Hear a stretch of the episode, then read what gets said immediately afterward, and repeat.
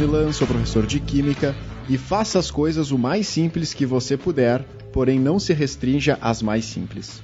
Albert Einstein. Eu não entendi essa frase, ficou muito foda. Cara, olha só, eu tenho um desafio aqui pra audiência. Eu volto nos últimos quatro episódios, só no comecinho houve a frase do Vinícius e me disse alguma delas tu entendeu. Que faz uns cinco episódios. eu não sei. Nenhuma delas faz Cara, sentido. não faz o menor sentido isso aí. E aí, meu nome é Rodrigo, sou professor de português e a natureza não faz nada em vão. É, Ah, essa, que essa- essa foi boa. Pô, a próxima vez eu vou ficar preparando a minha frase um mês antes, né, cara? Olá, meu nome é Felipe Bem, eu sou professor de física e a ciência é como o sexo. Até pode gerar alguns resultados práticos, mas não é por isso que a gente faz. Objetivo, conciso, né? E atingiu o alvo. Ardiloso. Meu nome é Vinícius Moretti, eu sou professor de matemática e 5 a cada 4 pessoas têm problemas com fração. Essa é boa, cara. Porra, é boa essa, cara. Porra. E aí, galera, meu nome é Ricardo Saboia, sou professor de biologia, amo plantas e não trate como angiosperma quem te trata como uma briófita. Porra, isso aí é. Olha só. Briófita é um musgo, aquela, isso? Vamos ver se É um musgo, né? Olha um só, musgo. já começou a aula aí, ó. Um musguinho na pedra. Angiosperma é uma coisa linda, uma rosa, né? Tu vê que o Vestcast é assim, né? O ouvinte, quando menos espera, já tá aprendendo. Pá! Tava dando oi, assim, de repente, pá, aprendi alguma coisa. Isso é a surpresa do Vestcast. Então,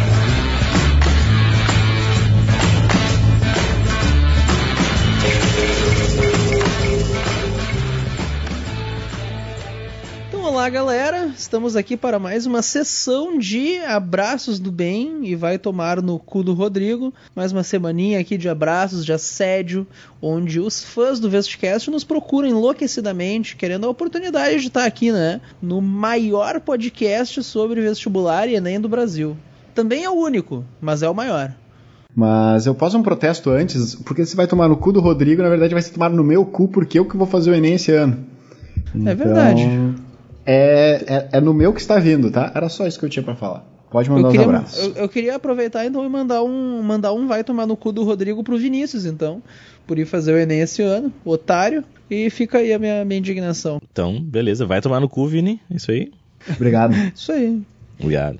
É o primeiro a pessoa a agradecer, teu vai tomar no cu. É verdade, ó, a primeira resposta que a gente tem é o, é o cu. Vai lá, Rodrigo. Abraços então, assédios Então, enlouquecidos da abraços. semana. Seguindo aqui rapidão. Cara, tem dois abraços do pessoal ali de Gravataí. Ah, o Gabriel só. Chanas, né? Pediu Chanas. abraço. Chanas, isso mesmo. Gabriel Chanas, ele pediu, e esse é o nome dele real. Olha só. Ele pediu também abraço lá, disse que perguntou por que, que não mandava abraço pra ele, por que, que não mandava abraço pra ele. Ah, tem, Ele, tem que ele nunca pedir, tinha né? pedido e perguntou por que, que não mandava abraço. É, nunca pediu, perguntou que não mandava. Ah, então agora ele Uhum. pediu, então mandando abraço. Também de Gravataí a Sheila, né? Nos pediu um abraço ali também, um abraço pra Sheila. Abraços, Ah, então, Chanas e Sheila. Chanas e Sheila, ó, ficou até, né? Deu essa, essa coisa Ficou- bonita deu uma sonoridade, né? Ficou Deu uma bonito. sonoridade. Ah, lá de Viamão, duas. A Camila Dornelles. Bem, a Camila Dornelles, ela disse que foi tua, tua aluna no passado. Olha Esse só. ano ela é minha aluna ali. E agora subiu na vida, não é mais. É. A Camila Dornelles e a Patrícia também lá de Viamão pediram abraço, abraço pras duas. Um abraço, então, Patrícia e.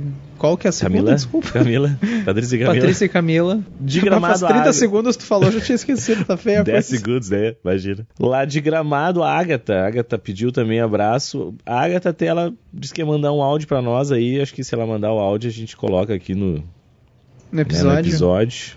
A Agatha Sheffield lá de Gramado. Escuta desde Abraços. Agatha. Olha só. Quem mais? Ah, cara, lembra que no episódio passado a gente mandou um abraço pra Divane Gomes lá de Alagoas? e aí Lembro, ela disse aham. assim, ela, e aí nós ainda falamos, ah, não tem, não tem embaixadora do Vestcast em Alagoas ainda. Daí ela mandou ali uma mensagem dizendo que ela quer ser a embaixadora do Vestcast em Agora Alagoas. tem, então. Olha só, então Divane agora é embaixadora do Vestcast em Alagoas. Então, a- então a Não- Divane não agora oficialmente, nada. né? É, não ganha nada, mas- né, Divane? Mas tu vai defender prestígio, o cinturão. né? É o prestígio, né? isso. Pode colocar ali no, no, no no Instagram. Facebook, na bio do Instagram, Embaixa- coloca lá, É, embaixadora. Vestcast. Embaixadora do Vestcast. Ela vai ver que ela, ela vai ver que no momento em que ela fizer isso, ela vai perder seguidores. É batata. Começa a botar ali, embaixadora Vestcast Alagoas deu, vai ficar É. só com a mãe e o pai dela ali. Cara, e aí, olha só, sabe o Bruno, que é o nosso ah, fã número um da Zona Sul de Porto Alegre? Sul- Isso, é um título muito Lembra? específico, sim. Bem específico. Ele mandou uma mensagem dizendo que ele quer um abraço vitalício. Tipo, todo episódio ele quer abraço agora. Ah, eu não sei se é, como é que funciona isso aí, se pode. É. Tem que pedir e ganhar. Porque senão ele Pois pode é. parar de ouvir e a gente vai continuar mandando abraço, a gente não vai ficar sabendo. É verdade, tem que, tem que conquistar. Vamos lá, Bruno. Então vamos ver. De É. vez em quando a gente manda, tu vai ter que escutar pra saber se a gente mandou ou não. Isso. Certo? Vamos É, ver. a gente vamos manda ver. de vez em quando. Mas pelo menos, é. né, o teu, a tua solicitação, né, chegou a nós aqui, foi encaminhada e nós estaremos apreciando ela pra dar o veredito nos próximos episódios. A gente pode fazer o seguinte, a gente, a gente manda o abraço e a gente diz tipo uma senha. Se ele não mandar pra nós essa senha dentro de uma semana, indicando que ele ouviu o episódio, ele perde, a, perde o direito ao, ao abraço. Inclusive, Ah, a abraço. senha de hoje é motoca. Motoca. Motoca. Então tá. Então, Então Bruno, tá, a gente vai estar guardando uma mensagem tua no Instagram com os dizeres motoca, senão não tem abraço episódio que vem. E vai perder o título de fã número um da Zona Sul de Porto Alegre também. Ah, ah, tem, esse, tem esse plot twist, ainda perde o título. Ainda É uma perde tudo, perde tudo. responsabilidade, né? E perde de maneira vitalícia. É. Isso, é. Então tu tem que avisar se tu aceita esses termos, né? Mas vamos lá. Isso aí. Só pra fechar, então, tem também ali da, da Zona Sul. Pediram pra eu te avisar, bem, que tu fala com a voz do Mickey, né? Não sei se eu devo dizer quem é a pessoa, mas enfim. Eu acho que só pra dizer que, ó, sabe o Felipe bem? Ah, ele tem a voz do Mickey. A gente queria que tu É, imitasse é o isso que Mickey eles aí. largaram. Eles, não- tá, mas eles não largaram no elogio, tipo, ah, ele é muito legal, mas tem a voz. É só isso. Pá, tem a voz do Não, Mickey. é só isso. Isso é a melhor ele- coisa que eles tinham a dizer sobre mim. Exatamente. O que eles tinham a dizer é que a tua voz é do Mickey. Daí eles queriam que tu, É, sei lá, mesmo. fizesse alguma coisa aí, uma imitação do Mickey. Tem alguma Oh. coisa aí? Vai tomar no cu, Pluto! Não sei. tomar no cu. Eu queria mandar, então, um vai tomar no cu do Rodrigo.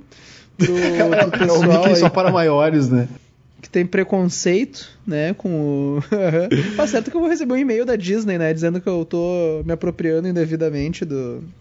Mas sabe que eu tava vendo uma entrevista com um dublador, o Guilherme Briggs, muito legal, e ele, ele dubla o Mickey entre um milhão de coisas, ele tava num programa onde as pessoas estavam dizendo, ah, faz a voz do fulano, faz a voz do fulano, daí alguém pediu pra ele, ah, faz o Mickey mandando alguém tomar no cu, e ele falou que, tipo, ele não pode, tipo, o contrato com a Disney e tal diz que a voz oficial do Mickey tem que manter um respeito, não sei o que, não sei o que. Eu olha só. Mas né? quebra a magia, né, cara? É a magia Disney. Mas eu achei interessante esse cuidado que a Disney tem, né? Com o personagem e tal. Enfim, mas vai tomar no É cu assim, galera. O de abraço é isso, gurizada. Vamos pro EP? Vamos pro episódio. Foi.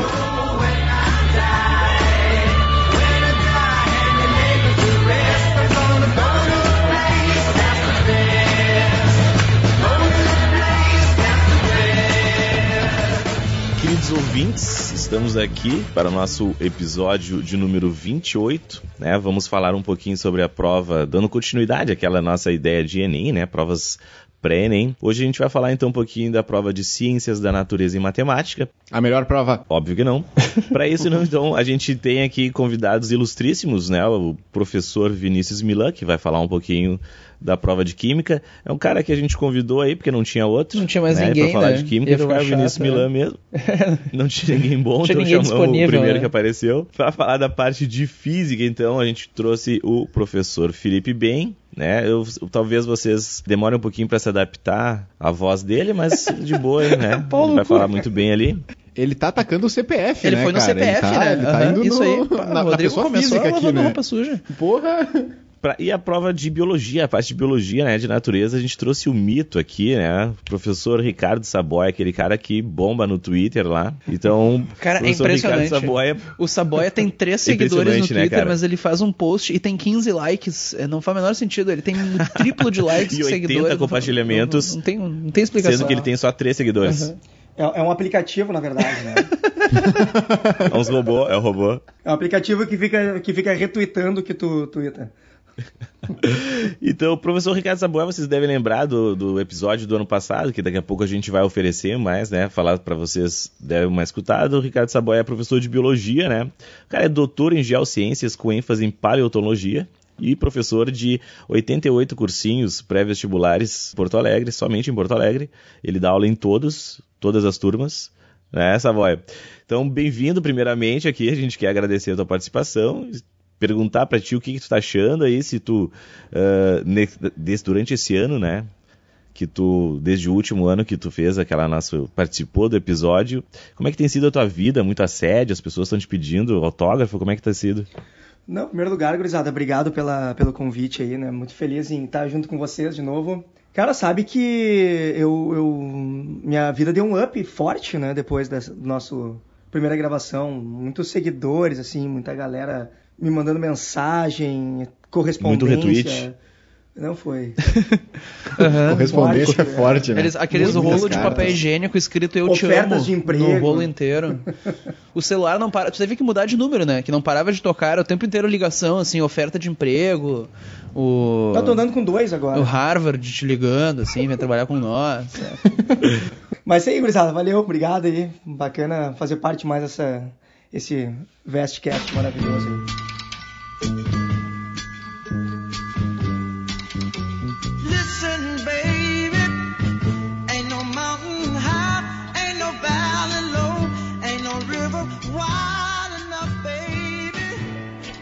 Primeiramente, então, perguntar para vocês da organização da prova, né? Então, qualquer um de vocês quiser responder aí a organização da prova, como é que é mais ou menos dividida entre as matérias, enfim, discorra um pouquinho aí sobre um apanhado geral da prova. De ciência da natureza. Vai lá, brilha essa boia. Não, sobre a prova geral, assim, gente. Na verdade, assim, ó, eu, o, o, padrão, não sei se vocês vão concordar comigo, né? Mas o, o, que, o que eu tenho percebido, pelo menos na prova de ciência da natureza, uh, dentro dos últimos, vamos pegar aí os últimos quatro, cinco Enems, por exemplo, é, eu consigo perceber, em termos de quantidade de questão, acredito que a física é o que mais tem aparecido, né? Não sei se o Ben tem essa, esses dados aí. Mas eu estava fazendo um levantamento até agora, não tenho ele comigo em si os números, tá? Mas eu, eu, eu fiz um levantamento para falar com a galera na sala de aula e eu percebi bem que física é o que mais tem aparecido, uhum. uma, em média de questões de física. Biologia vem depois da física e química é o que menos tem aparecido. Claro, não numa discrepância muito grande, mas tem aparecido um pouco menos em relação à física e à química e à biologia e à física. É que química é menos importante, né? Química, foda-se, né? Como assim? Não, mas tem um contraponto bacana, porque assim, ó, eu, quando eu falei que a física é a que mais tem aparecido, depois biologia e em terceiro lugar a química, é quando a gente analisa aquela questão que tu tem a certeza de que tu estudou dentro desse conteúdo. Sim. Porque a gente tem uhum. aquela, aquela relação entre, por exemplo, biologia e química, aí aparece bastante. E aí a gente acaba invertendo a situação. Sim. Daí a gente começa a ter a biologia como o que mais tem aparecido. Uhum em torno aí de 11 a 12 questões de biologia, mais umas três questões relacionando biologia e química. Aquelas de bioquímica, esse tipo de coisa. Exato. E aí a química vem para segundo lugar, juntando só química e química e biologia, e a física cairia para terceiro lugar, porque não tem muitas questões entre química e, e física e biologia Sim. e física. Não sei se vocês percebem isso também. Uh, realmente, uh, por exemplo, de física, com certeza, eu acho que é a parte mais separada, assim, da parte de ciência da natureza. Na média, fica ali mais ou menos 15 das 45 fica mais ou menos 15 para cada matéria. Mas realmente, se tu pegar os últimos anos, assim, as questões que são física claramente são as mais destacadas. E sempre tem uma ou outra questão, que é, sei lá, de bioquímica, que daí fica o pessoal de química e biologia se estapeando para ver de quem é a questão, né? O pessoal da química diz que Sim. é da biologia, o pessoal da biologia diz que é da química, né? E ninguém faz a questão. Mas normalmente, eu acho que é bem dentro disso que tu falou. O que acontece de engraçado em física e química é só radioatividade, né? Que se tu pegar as competências e habilidades da prova, a habilidade que se refere à radioatividade está agrupada junto com outras habilidades que são claramente de física. Mas se tu vai na matriz de referência, tipo, dos assuntos de cada disciplina, radioatividade está dentro dos assuntos de química. Não tá dentro... Então, para o Enem, a princípio, radioatividade seria química, não seria física, a nível de um vestibular mais tradicional, FUVEST, Federal, URG, sei lá. A radioatividade poderia cair tanto em física quanto em química. Eu faço assim, né? Quando o aluno disse que acertou a questão de radioatividade, eu digo que é física e que ele acertou graças a mim, né? Se ele diz que errou a questão de radioatividade, eu digo que é química. E daí a culpa é do Vinícius. Bah, isso ele não te ensinou, né? Devia ter trabalhado em aula e tal. Se o cara acertou, tu diz assim, bah, tu lembrou daquela aula então, daquilo que eu falei para vocês? mas, é, mas é bem dentro disso mesmo, assim. Eu acho que física é a parte mais dividida, daí química e biologia tem meio que uma briga interna, assim. Mas na média fica cerca de umas 15 para cada uma, assim, só oscila um pouquinho como tu falou, física até. As questões que são especificamente física até deu uma diminuída, assim, nos últimos anos. Tem alguns assuntos que eles realmente são interdisciplinares. Tem algumas questões que tratam assuntos que podem aparecer conceitos tanto de química como de biologia, de química, de física. Que eu acho que é Uhum. fonte de energia, né? É um assunto que realmente sempre tem uma questão que envolve o conceito geralmente que envolve Uhum. química e física.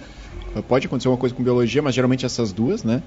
Ah, então escuta o episódio Fica com o jabá, energia, né? jabá. Tem a questão de impactos ambientais ali, porque dependendo qual é o impacto, ah, eles também pegam uma parte que pode ser química, pode ser biologia, dependendo, às vezes, tá às vezes o impacto é de uma fonte de energia, então pode ser que tu tenha visto isso em física também, né? Ah, deixa eu ver quais são os outros assuntos, os impactos, fontes de energia. Aí tem os clássicos, né? Radioatividade, bioquímica, que são de fato assuntos que geralmente a gente estuda nos dois, em dois conteúdos. Tem também é, ciclos biogeoquímicos que Isso, sempre tem uma né? questão, O nitrogênio né? caiu no passado, né? Sempre tem, né? Isso aí também, de certa forma, tu consegue, com alguns conceitos químicos, com alguns conhecimentos da química, às vezes consegue ajudar, mas eu- isso é estudado na biologia, né? Isso é um assunto que, assim, tipo, tá em todo livro de biologia, no livro de química não tem. Mas Ah, são conceitos da que reta ali bonito, envolvem assim, que tu não, não, consegue às vezes responder com conhecimento é de química também. Não, não, mas é que, tipo assim, já caiu questões, Uhum. já caíram questões que envolviam NOx. Era um ciclo do nitrogênio que envolvia NOx. Se tu sabia o ciclo Uhum. do nitrogênio, tu matava a questão fácil. Mas se tu não sabia ele, tu podia ir pelo cálculo do NOx que tu também acertava sim, a questão. sim. Ah, Esse é o entendi, exemplo da- que eu quero dizer. Como acertar pelo caminho mais difícil, Sim. né? Pelo NOx. pois é. Mas sabe que essas questões, tipo, fontes de energia, assim, normalmente, até já fica a recomendação aqui, já que é uma coisa meio interdisciplinar pro aluno. Não, enfim, ouve o episódio do Vestcast, fontes de energia, mas se não quiser também dá uma pesquisada. Se não quiser, tá errado, né? Mas dá uma pesquisada no Google. Começou é, mal já, né? Sobre vantagens e vantagens de cada tipo de energia, o que que é uma energia limpa, o que que é uma energia renovável. Isso pode ajudar tanto na prova de ciências humanas, que aparece alguma coisa dentro de geografia, mas aparece direto na prova de natureza e normalmente são questões que de certa forma são de interpretação, no sentido de que, tá, Talvez tu não tenha que saber de cor como que funciona o processo de geração de energia de uma determinada usina. Às vezes até- eles até tentam trazer umas coisas meio diferentes, assim, umas energias inovadoras, digamos assim. Mas tu saber as vantagens e vantagens de outros processos te ajudam a, nesse processo que a questão está te apresentando, identificar quais que podem ser os problemas dele, que normalmente é o tipo, é o tipo de questão que tem aparecido, assim. Ele vai te dar um. apresentar alguma fonte de energia e vai pedir para avaliar. Ah, em qual etapa do processo acontece desperdício de energia, em qual etapa do processo acontece tal coisa. Então, conhecer outros tipos de energia pode te ajudar identificar melhor, assim, avaliar o que, que é vantagem, o que, que é desvantagem. Então, vale bastante a pena dar uma olhada nisso.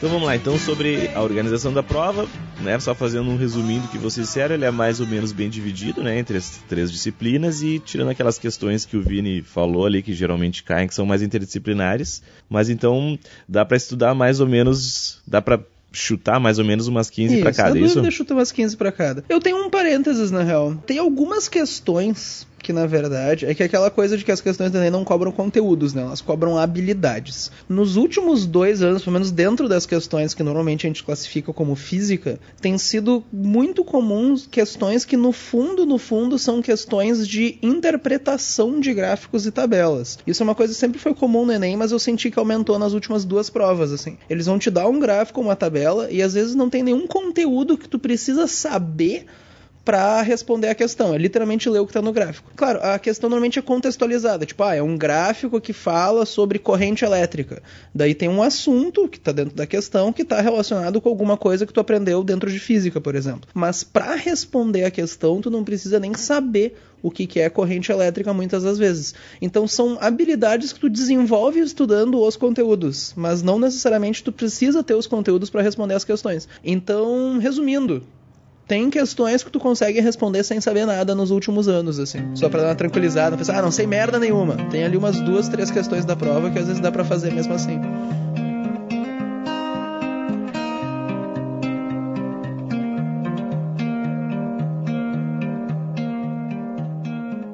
Vamos então agora dividir, né, por provas aí. Cada um a gente pode fazer uma ordem, cada um dá uma um apanhado geral da sua prova em específico, Uhum. assim, dizer em termos de conteúdo aquilo que mais cai, né, ou, ou aquilo que vocês acham que tem fortes chances de cair nesse Sem ano. plano ser? pros últimos dias, né?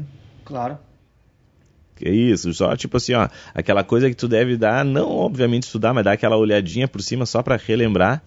Então vamos lá, Saboy, dá aquela apanhado geral ali do que mais cai, pensa assim, ó, só aquelas dicas que os alunos devem dar aquele reforcinho porque vai cair e alguma aposta que tu tenha sobre isso.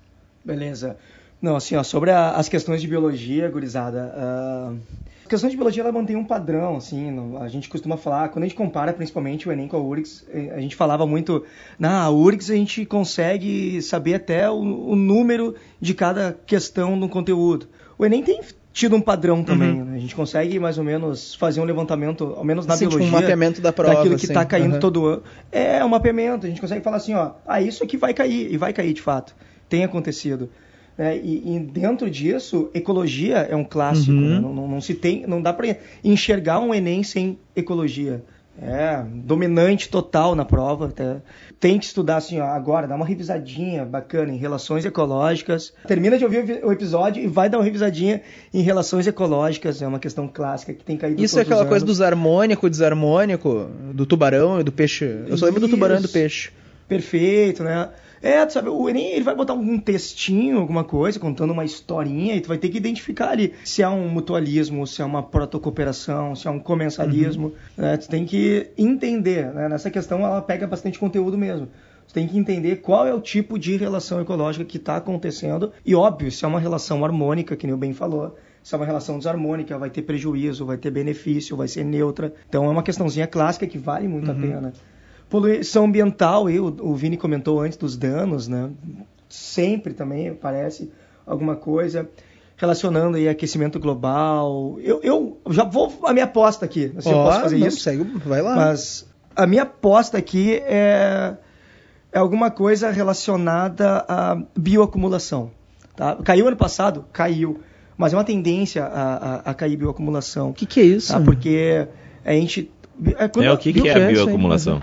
A bioacumulação é assim, para a gente fazer uma comparação rápida, né? Quando a gente tem, por exemplo, a, a energia dentro das cadeias e teias alimentares, a gente vê que a energia ela sempre diminui. Uhum. Então, ah, no início de uma cadeia alimentar, eu tenho muita energia e ela vai diminuindo no final da cadeia. Eu tenho pouquíssima energia disponível, porque ela vai acabar. É. Quando a gente fala em bioacumulação, nós estamos falando, por exemplo, quando eu tenho algo não biodegradável. Né? Ah, tenho tá. Um, um Uhum. agrotóxico, São por exemplo, mercúrio, né? alguma coisa. Então Uhum. ele, ele- exato. Então ele é liberado no ambiente, ele pode percolar no lençol freático, vai para a água. Aí a gente vai ter aquela questão de vários peixinhos pequenos ali se alimentando e tendo pouco desse composto no corpo, vários peixes maiores se alimentando e acumulando. E no final da cadeia eu vou ter um acúmulo gigantesco desse elemento. Então ela, ela vai contrário ao que acontece com a energia. Né? O Enem gosta bastante de. Porque pode relacionar com câncer, pode relacionar com mutação, né? com um desequilíbrio do ambiente. Dá para fazer Entendi. uma questão muito abrangente. Né? Então acho que eu no Enem eu sempre aposto em questões que cobram mais de um tipo de conteúdo junto, né, gente? Ah, bacana. Citologia, Show vale a pena sempre, né? Citologia, é, desde questões relacionadas à célula mesmo, procariótica, eucariótica, ah, os tipos de organelas citoplasmáticas com as funções delas dentro do Na organismo. dúvida é mitocôndria, né? Chuta a mitocôndria. Ah, Na ah, dúvida, chuta a mitocôndria. É, mitocôndria, né? né? Mitocôndria sempre. Mitocôndria, né? Mitocôndria. E sabe que eu, eu acredito bem que pode aparecer alguma coisa Aí, de ó. mitocôndria esse ano no Enem, né? porque não, já faz um tempinho que não aparece e, e é uma questão que pode trabalhar aí desde a, a mitocôndria, desde a questão de teoria evolutiva dela, falando da teoria endossimbiótica, do surgimento da mitocôndria, uma questão aí de bioenergética, né, da respiração celular e na própria função dela dentro da citologia, né? Então, acho que mitocôndria tem, tem grande possibilidade de aparecer de fato Uhum. Enem. Ah, ácidos nucleicos é uma questão clássica que vai aparecer com certeza. Ano passado foi uma questão muito simples de ácidos nucleicos e por ter sido simples atrapalhou muito a galera, né? Porque a galera às vezes estuda muito aprofundado e esquece o básico. Não sei se na física e na química acontece isso, na Sim. biologia Ou às vezes bastante. a galera sabe, fica mas vê a questão e pensa, ah, não pode ser só isso, né? E tenta dificultar, e fica inventando Exato. moda. Eu- É, é. E foi uma questão muito simples, muito simples. Só tinha que, que ver a quantidade de ligações entre adenina, timina e citosina Uhum. e. Só contar isso. E, pare- e ficou tão simples que a galera, não, não pode ser É. isso. É. É aquela de pontos de hidrogênio? Isso, assim mesmo, isso aí, pra ver qual era mais estável, né? Cara, e- isso é uma dica até que eu já vou largar aqui. No Enem, normalmente, se tu, tu tem o sentimento de, bah, não pode ser só isso, é porque é só isso, sim. Normalmente, é- na dúvida, é só isso. verdade. Não, eu falo muito isso. A, prova de biologia, pelo menos, ela é básica demais. Não É todas, cara. Eu também, na, de linguagens, eu sempre digo, gu- gurizada, não pensa muito, não pensa. Vocês começam a ler o texto, começam a pensar demais, tentar achar pegadinha na questão. Não tem pegadinha, cara. O Enem, o bom da prova do Enem é isso, ela, ela não tem pegadinha. Ela não tenta te sacanear. Então, se tu olhou ali a questão, é isso que tá pedindo, é essa a resposta, É não pensa mesmo, muito, marca e passa. É isso, velho. Não tem o famoso pega-ratão, né? Não É uma tem. pegadinha, né? Não, não tem. E para finalizar assim, a minha parte, eh, parasitoses, né? uma questão de doença sempre cai no Enem. A que mais caiu até hoje, esse é levantamento estatístico, é esquistossomose. Olha só. Então, não sei, o, o- o Enem cobra, sei lá, a cada duas provas cai esquistossomose. Então, vale a pena dar uma olhada nela sempre. E aí, aquela coisa básica, né? É diferente uma questão de parasitoses no Enem e nos vestibulares em geral. No Enem, tu tem que saber, geralmente, a medida profilática, como que eu vou Sim. evitar, o saneamento básico, né? aquela questão bem aplicada. Nos vestibulares, tu já tem que O saber ciclo do o nome bicho, do agente aham. etiológico, né? Uma coisa muito mais Sim. aprofundada. E biotecnologia, né, gente? Biotecnologia é moderno, é o que tem crescido mais. Eu acredito que ca- cada vez vai cair mais biotecnologia no Enem. Biotecnologia Então, seria, por exemplo, genética, da, sei lá, transgênico, esse tipo de coisa? É, transgênico, células tronco, Ah, tá toda essa. sabe? aham. saber mais ou menos como se faz a técnica e identificar, principalmente identificar a técnica. O Enem, quando bota uma questão de, de biotecnologia, ele conta o que está acontecendo e pede para tu identificar a técnica. né? Ah, isso aqui é um transgênico, isso aqui é uma clonagem, isso aqui é bem, bem simples mesmo, né? não tem muito se desesperar. E, e- e fisiologia, sabe que eu não sei se é uma coisa assim, ó, eu tenho acompanhado alguns vestibulares que já foram esse ano, e uma coisa assim, ó, estranha, sistema endócrino tá caindo que nem louco em todos os vestibulares que já Olha aconteceram. só. Agora, a gente teve um vestibularzinho da PUC Paraná, agora caíram três questões de sistema endócrino. Então, assim, ó, não sei se talvez é uma tendência, Vai que a né, moda ou pegou, né? Uma casualidade do destino. Então, vale a pena. Dá uma olhada sistema endócrino, né? Não, Vai não que- cobra fisiologia, Uhum. É comum aparecer essa parte de corpo humano no Enem, assim, tipo, sei lá, funções dos órgãos, sei lá, esse tipo de coisa, ou não é muito. Ah, não, bem, pô, cai sim, cai. Fisiologia, cai dentro da fisiologia. Cai sempre uma questão de fisiologia no Enem, né? Eu arrisquei aqui sistema Sim, endócrino não, por curioso, essa tendência aí que tá acontecendo. Mas, sim, pode cair. Digestório cai bastante, né? A função do duodeno é a absorção, é, é- é quebrar o alimento, né? Sim. Relacionando aí com enzimas. É uma questão que daí já fica um pouco mais aprofundada, assim, pela, pela carinha Uhum. do Enem. Mas pode sim, pode cair, com certeza. Uma boa dica. Samuel, olha só, a gente pensando né, no, no- na história da prova ali, no que a gente já conhece de, de prova, o que, que tu diria que são aquelas questões que, pensando numa estratégia de prova mesmo, né, estratégia de deixar as mais difíceis para depois, porque a gente sabe que vale menos, o que, que tu marcaria como geralmente uma questão difícil ou geralmente uma questão fácil para ajudar o aluno a identificar. Que muitas vezes o aluno está fazendo a prova e nem sabe se é fácil ou difícil, né? Ou ele só vai perceber que é difícil depois de tentar fazer e já perdeu tempo. Teria alguma dica assim, né, daquilo que, cara, tu olhou aqui o comando, pediu isso aqui, é difícil, tenta deixar para depois, ou essa é fácil, não pula. Tem alguma dica assim nesse sentido? Tem, tem, tem, Rodrigo. Assim, ó, eu falo muito pra galera. Ecologia, tu tem que acertar. Não, não tem. É, é considerado questão fácil no Enem. Então essa. E vale bastante então, né? E, Então essa aí não claro, pula. Não, essa aí não pula. Essa aí, lê- pega a prova, lê e identifica as de ecologia. Cadeia alimentar, teia alimentar, identifica ali. Essas tu, tu tem que acertar, tem que fazer. Tá? Depois, biotecnologia são questões que tu também não pode perder de jeito nenhum. Elas não são elas tão fáceis quanto as de ecologia, mas tá ali naquele meio termo. E aquela questão que tu deixa por último é a questão de fisiologia. né? Fisiologia, caiu ali sistema endócrino, caiu sistema nervoso, cai bastante o Enem. Bota às vezes parasimpático, simpático, ah, alguma questão de sistema digestório, circulatório, já caiu bastante também. Essas são questões mais difíceis, são questões que o aluno vai ter que pensar mais, vai ter que buscar um pouco mais do, do conhecimento, então dá pra Sim, dá uma lida, se não souber de cara. Questões mais demoradas, né? Aham. É, genética são questões que também pode deixar ela mais pro final. Ainda que a genética do Enem é uma genética básica, né? Ela não vai cobrar epistasia, linkage, que nem os outros vestibulares. Vai ficar ali na primeira lei de Mendel, no monihibridismo. O azãozinho. No máximo, uma questão de alelos múltiplos ali dentro de tipagem sanguínea, né? Sistema ABO, cai bastante. Mas são questões um pouco mais complexas em relação às de ecologia, às de citologia Sim. e de biotecnologia. Então eu recomendo assim, ó, Certo. começa, identifica a ecologia, faz. Vai para biotecnologia, que com certeza vai ter, faz. Vai para citologia com ácidos nucleicos e aí depois tu identifica aquelas de ah, genética e fisiologia. Fisiologia. Por último, fisiologia. Certo. né? Se Por tiver, último, que essas aí. chu- se tiver que chutar alguma, chuta Sim. fisiologia. É, boa. Certo. Deixa por último lá, se der Uhum. tempo, faz, né? Volta nela. Eu achei que tu- quando tu falou chuta física, eu achei que tu ia dizer, não, e das de biologia, se tiver que chutar, bom, chuta as de física, né? Que essas aí não tem chance mesmo. é, você já era. já né? era, né? já era. A de física ninguém sabe, né, cara? Então, Ah. pensando. O aluno sempre começa por biologia, né, cara? Pior é que é verdade, Sim, eu pergunto biologia. pros alunos. É. O cara sempre deixa o melhor pro fim, né, cara? Aquele ato Baita. de desespero no final, né? O cara fala assim, ó, pô, só tem um minuto pra fazer uma prova inteira. Não, vou deixar pra fazer de física agora.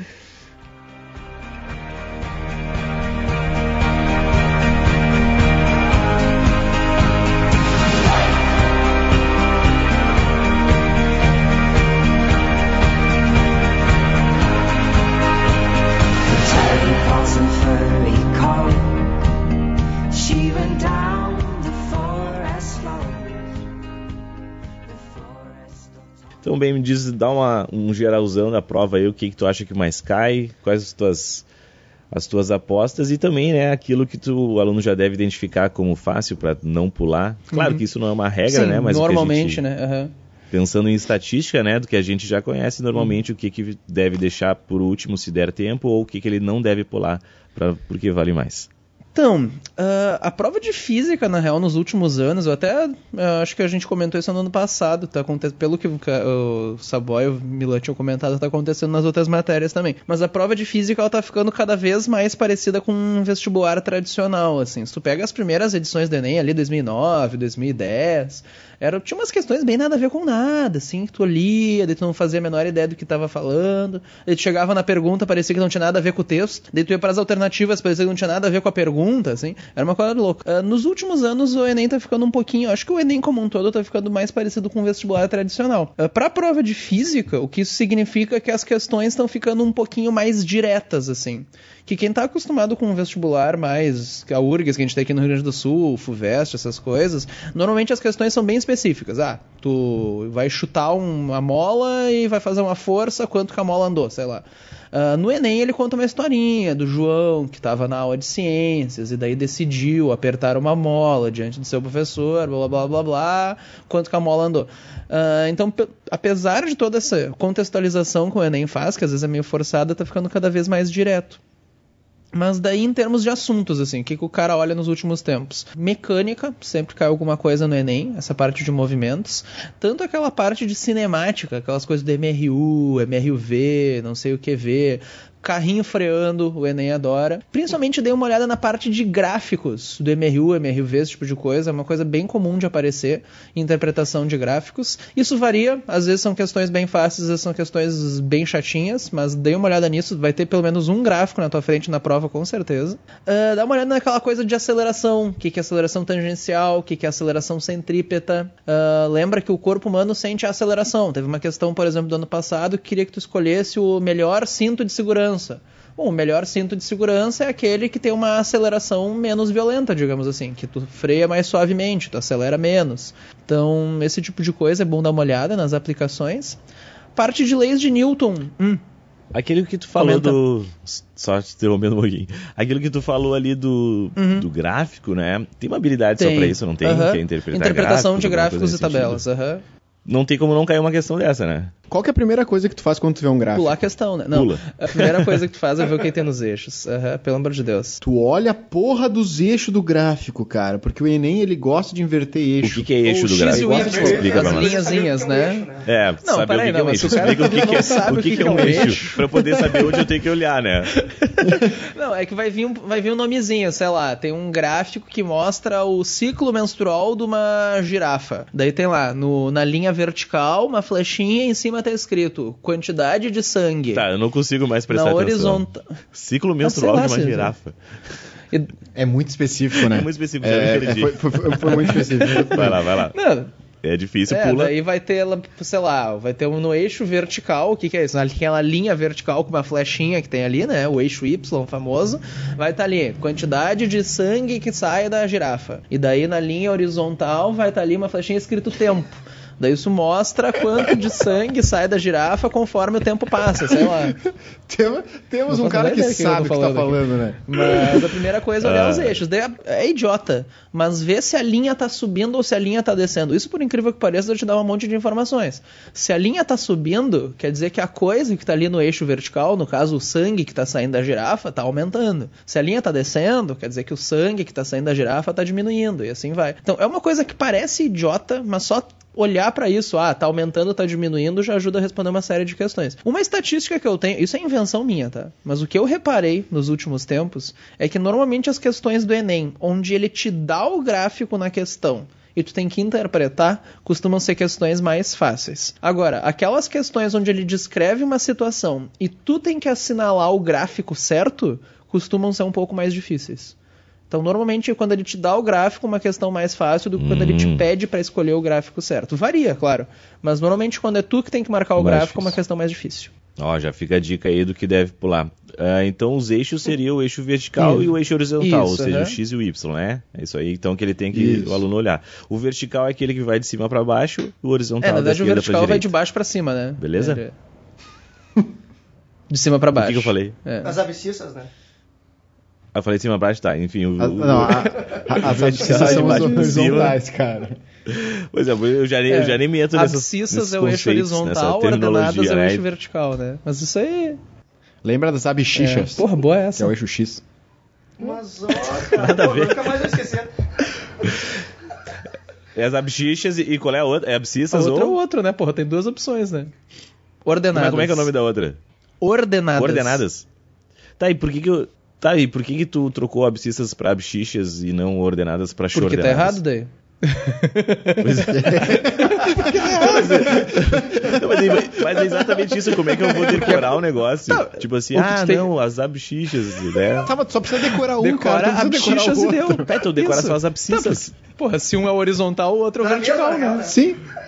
Exato, exato, dá no mesmo. um, por que que decorar Exato, Porque por que tá errado, porque ordenadas, abscissas então? que é horizontal e Porque tá ordenadas é o vertical. Se tu decorar ordenadas, tu vai Ah, pensar. é porque eu não, não decorar e ordenadas. Isso, pode ser, pode ser. Abschichas Pode ser. e ordenadas. Isso As aí, ordinadas, tu pode decorar também. As ordinadas com Y, Ordinadas. pode ser também. isso aí. Cara, mas Com esse Y. O cara vocabulário decora, não é né? comum. As ordinadas Tá, mas com é que esse Y. vocabulário nem é comum na prova de natureza. Pode aparecer na prova de matemática e tal, mas É. em natureza não é comum isso. The forest that once was green was colored black by those killing machines. But she and her furry friends took down the queen beyond her men. And that's how the story goes. The story of the beast with those Mas enfim, tá bom. Ah, mecânica, então, dá uma olhadinha naquela- nas leis de Newton, clássico. Normalmente questões conceituais de leis de Newton são boas de fazer, elas são de médio para fácil. Por exemplo, vai ter uma questão, sei lá, falou em cinto de segurança, lembra da lei da inércia, que ninguém para sozinho. Se tu tá em movimento, a tendência é continuar em movimento, passar pelo para-brisa e se fuder. A menos que tenha o cinto de segurança para te segurar. Então, falou em cinto de segurança, relaciona isso com lei da inércia. Tem a segunda lei de Newton, que é o princípio fundamental do F é igual a MA. Normalmente Normalmente daí são questões de continha, questões de terceira lei de Newton também. Se tu empurra alguma coisa, essa coisa te empurra de volta, o valor da força é sempre igual. Lá, se um caminhão bate na bicicleta, a força que o caminhão faz na bicicleta é igual à força que a bicicleta faz no caminhão. A única coisa é que como a massa dos dois é diferente, a consequência dessa força vai ser diferente, mas a força é igual.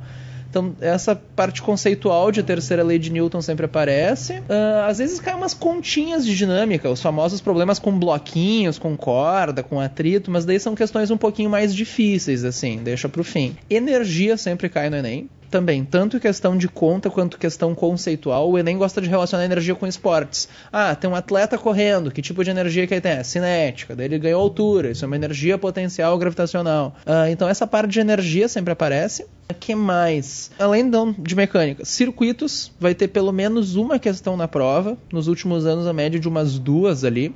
Aquela parte de eletrostática, campo elétrico, no Enem não é comum. Se tu for estudar alguma coisa de eletricidade, dá uma olhada em circuitos. Tem que saber o que é uma série, que que é um paralelo, ah, como é que tu calcula uma resistência equivalente. Sendo bem sincero, a parte de conta de circuitos agora, se tu não sabe fazer nada disso ainda, não vale a pena ir muito atrás, assim. Dá uma olhada na parte conceitual, ah, a parte de cálculo de conta de luz, como é que funciona, isso o Enem gosta bastante. Ah, cuida com as pegadinhas, sei lá, sempre que o Enem perguntar qual aparelho que esquenta mais, qual lâmpada que brilha mais, qual chapinha que chapa mais, lembra que isso é o aparelho que tem mais potência. Isso é uma coisa que aparece bastante. O que mais? Dessa parte de circuitinhos, dá uma olhada em amperímetro e voltímetro. Conceitual mesmo. Onde é que tu, para que que serve cada um, onde como é que tu coloca ali no circuito, dá uma olhada nisso. Faz um tempinho que não aparece, é uma coisa que o Enem gosta. Transformadores é uma coisa que nunca caiu no Enem, mas tá no programa. Eu acho, se tu tiver com tempo sobrando, acho difícil, mas dá uma olhada nisso. Para que que serve um transformador? Lembra que transformador só funciona para corrente alternada. Além disso, ondulatória tem sido o assunto que mais caiu no Enem nos últimos tempos. Assim, se tá na dúvida, ó, ah, não sei nada de física, o que que eu olho essa semana? Ondulatória são as questões mais fáceis dos últimos anos, ou seja, elas valem mais, tu tem mais chance de acertar e é um conteúdo bem tranquilo. Quase não tem conta para fazer, é bastante conceitual, é bom tu dar uma olhada logo antes da prova para refrescar os conceitos, principalmente o que, que são os fenômenos ondulatórios, o que, que é reflexão, o que, que é refração, difração, interferência, polarização. Dá uma olhada nisso. Não sabe, não faz a menor ideia do que olhar nesses últimos dias, olha fenômenos ondulatórios. É batata, são questões fáceis, é uma maravilha.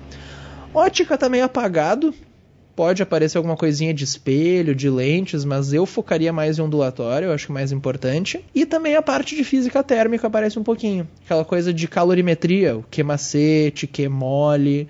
Às vezes o Enem puxa alguma coisa para aquela parte de termodinâmica, de máquinas térmicas. Lembre que nenhuma máquina tem eficiência de 100%. Toda, sempre existe perdas, nunca vai ter 100%. Isso é a segunda lei da termodinâmica. Sempre existem perdas. Uh, se falou em moto perpétua, não sei se vocês já ouviram falar o que é um moto perpétuo. Moto perpétuo seria uma moto de movimento perpétuo para sempre, seria uma máquina que tu liga ela e ela continua funcionando sozinha para sempre, assim, é uma coisa maravilhosa. É o celular que não precisa recarregar. Isso, Nunca. o celular que não precisa recarregar, é o motor que tu liga e ele mexe o teu carro para sempre sem precisar colocar mais combustível. Gente, isso não faz o menor sentido, tá? Porque seria uma máquina que ela tá gerando energia suficiente para se manter funcionando e ainda sobra para fazer outra coisa. Sei lá, uma máquina que está produzindo mais energia que ela consome. Gente, isso não faz o menor sentido, tá? Então falou em moto perpétuo, máquina de rendimento 100%, mais de 100%, isso é enganação, tá? E as questões vão tentar te enganar, tá? As questões elas dizem: "Ah, mas é uma máquina ideal". É uma máquina perfeita, é uma máquina maravilhosa. Não se enganem, tá, gente? Mesmo que eles digam que é uma máquina ideal, perfeita, maravilhosa, mesmo assim o rendimento nunca é 100%. Sempre existem perdas, isso é importante. Uh, inclusive, algum tempo atrás, fun fact, aqui em Porto Alegre teve uma empresa que veio com o papo de que inventa... tinha descoberto, tinha criado uma máquina queria gerar energia a partir da gravidade.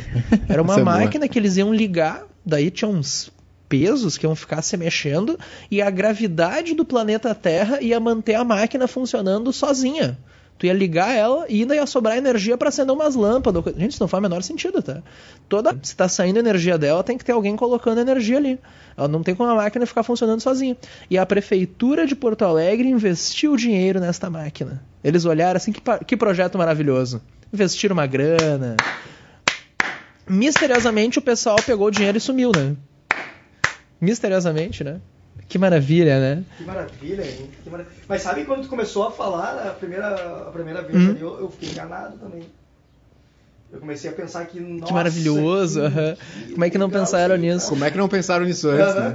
É, Sabe aquela, aquela, aquela máxima, assim, quando, quando Darwin publicou o livro dele, que o Huxley falou assim, como é que eu não pensei isso antes dele, né?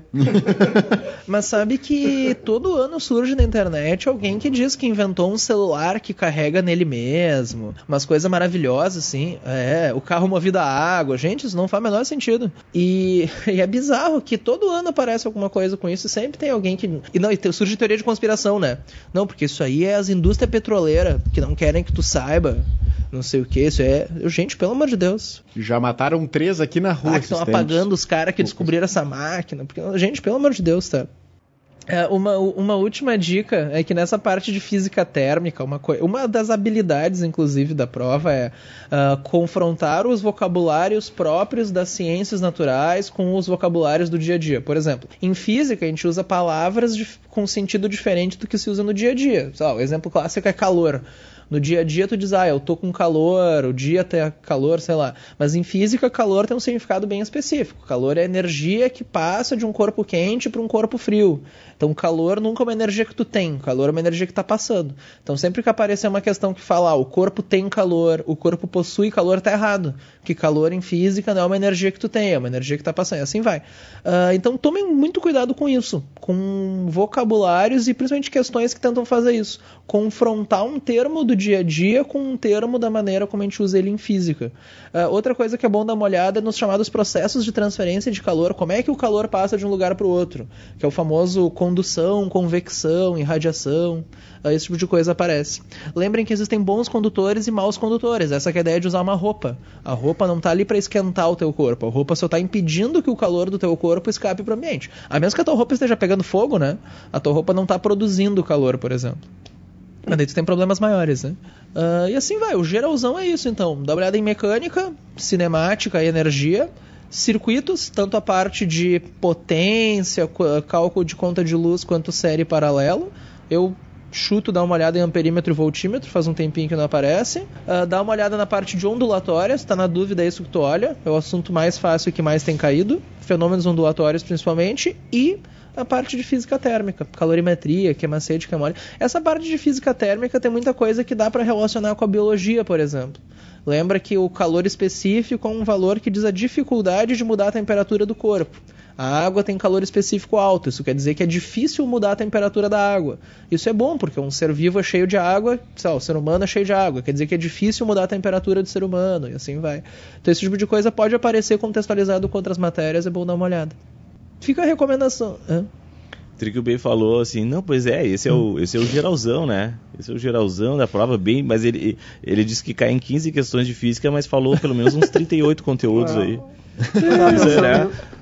Eu tava pensando, não, mas é só um geralzão, assim, não, vale a Revisa pena dar só uma olhada isso nisso, agora. nisso. Não, Revisa não, só eu isso aqui, falei só esses quatro 38 assuntos, conteúdos, né? Cinco, seis, Mas tá de boa. Revisa só isso pro, pro, Tá, não, pro Enem então, 2020. resumo. Ah, movimentos, MRU, MRV cinemática, energia, circuitos, ondulatória, física térmica. Então, dá uma olhada nesse tipo de coisa. Na dúvida, normalmente... É isso que- aí. Ah, O que que o ca- que que o cara assim, pula? Questão que tu vê que tem muita conta. Dá uma olhada nas alternativas. Se tiver uns números feios ali, normalmente questão de conta acaba sendo questão difícil pelo fato de que, na média, a população não sabe matemática, sendo bem sincero, assim.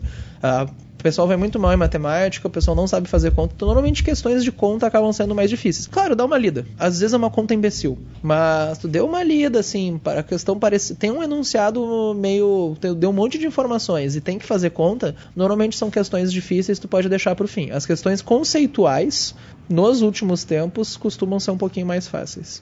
Na dúvida, vai para ondulatória, costuma ser um pouquinho mais light ali. Então, falou em uma onda eletromagnética, uma onda mecânica, algum fenômeno ondulatório. Normalmente são questões lights até. E aquilo, as de interpretação de gráfico, a questão te deu o gráfico, só tem que interpretar, não costumam ser questões difíceis também.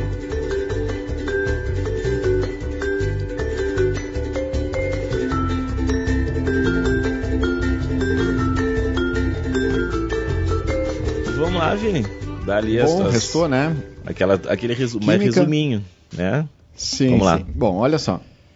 Eu vou comentar os assuntos que são, que são recorrentes, então, os que aparecem sempre, que é bom tu dar uma olhada agora. Começando por um que é simples, de certa forma, que é sistemas materiais, a parte de separação de misturas. Então, como que tu faz quando tu tem duas substâncias ali juntas e tu precisa separar elas? Por exemplo, separar o petróleo, tu quer separar sal da água. Tem esses exemplos clássicos. O Enem ele contextualiza bastante essas questões, então é importante que tu tenha os conceitos bem claros para conseguir aplicar. Mas lembra que na questão, para separar as substâncias que tu quer separar, elas têm que ter características diferentes. Ou seja, se eu quiser separar duas coisas pelo ponto de ebulição, ou seja, eu vou ferver aquilo, elas têm que ter pontos de ebulição diferentes. Então eu não vou conseguir separar. Ah, eu quero separar através de adicionando água, por exemplo. Ah, um tem que solubilizar na água, o outro não. Então pensa, procura o que, que elas têm de diferente que o processo de separação vai conseguir separar, tá? Outro assunto que é, cai bastante é a parte de ligações químicas, especificamente a parte de ligações intermoleculares. Então, aquela questão de força de Van der Waals, ligação de hidrogênio, dá uma revisada qual é o mais forte delas. A ligação de hidrogênio entre essas duas é a mais forte. A questão de solubilidade, polar dissolve polar, apolar dissolve apolar. Lembra que a água é extremamente polar, é uma molécula muito polar, então ela não solubiliza óleos de forma geral. O petróleo não se solubiliza na água, porque o óleo, as gorduras, elas têm características apolares. E aí tem uma molécula que o Enem adora, que são os sabões, o sabão, o detergente, que é uma molécula que ela tem as duas características. Elas têm uma parte extremamente polar e uma parte, uma cadeia grande apolar. Então, com essa característica, tu consegue limpar. O sabão ele tem essa característica. A parte apolar da molécula, imagina um espermatozoide, assim, assim que a gente apresenta um sabão, onde a cabeça do espermatozoide é a parte polar, que se liga com a água, e a cauda dele, que seria toda a cadeia apolar da molécula, se liga com os óleos. Então, a gordura se liga na cadeia e a água leva essa molécula embora junto com a sujeira. Lembra disso, ok? Essa é uma molécula que cai bastante. Então, tu precisa ter vários carbonos e hidrogênios para dar apolaridade, e tu precisa ter uma parte extremamente polar, que geralmente é um sal orgânico. Puxando isso, então, falando já de orgânico, né? A química orgânica, a parte inicial, é muito importante que vocês olhem. Aquela parte de cadeia, de carbono, primário, secundário, terciário, geometria dos carbonos. A parte de funções orgânicas é uma questão certa, sempre cai uma questão de funções orgânicas, que é tu identificar. Ele te dá uma molécula e aí te pede, ah, o que, tem aqui? Tem um álcool? Tem um fenol? tem um éter. Então isso é uma questão fácil, que é só tu ter uma tabelinha, tu dá uma olhadinha numa tabelinha de função e a molécula que tu vai conseguir resolver, que é uma questão simples e que tu tem que acertar. Essas questões iniciais de orgânicas são obrigatórias. Então, com isso, essas que eu comentei aqui, tu já tem umas quatro ou cinco questões, dependendo, tá? Outro assunto que sempre cai, sempre cai reações, certo? Então sempre tem uma reação.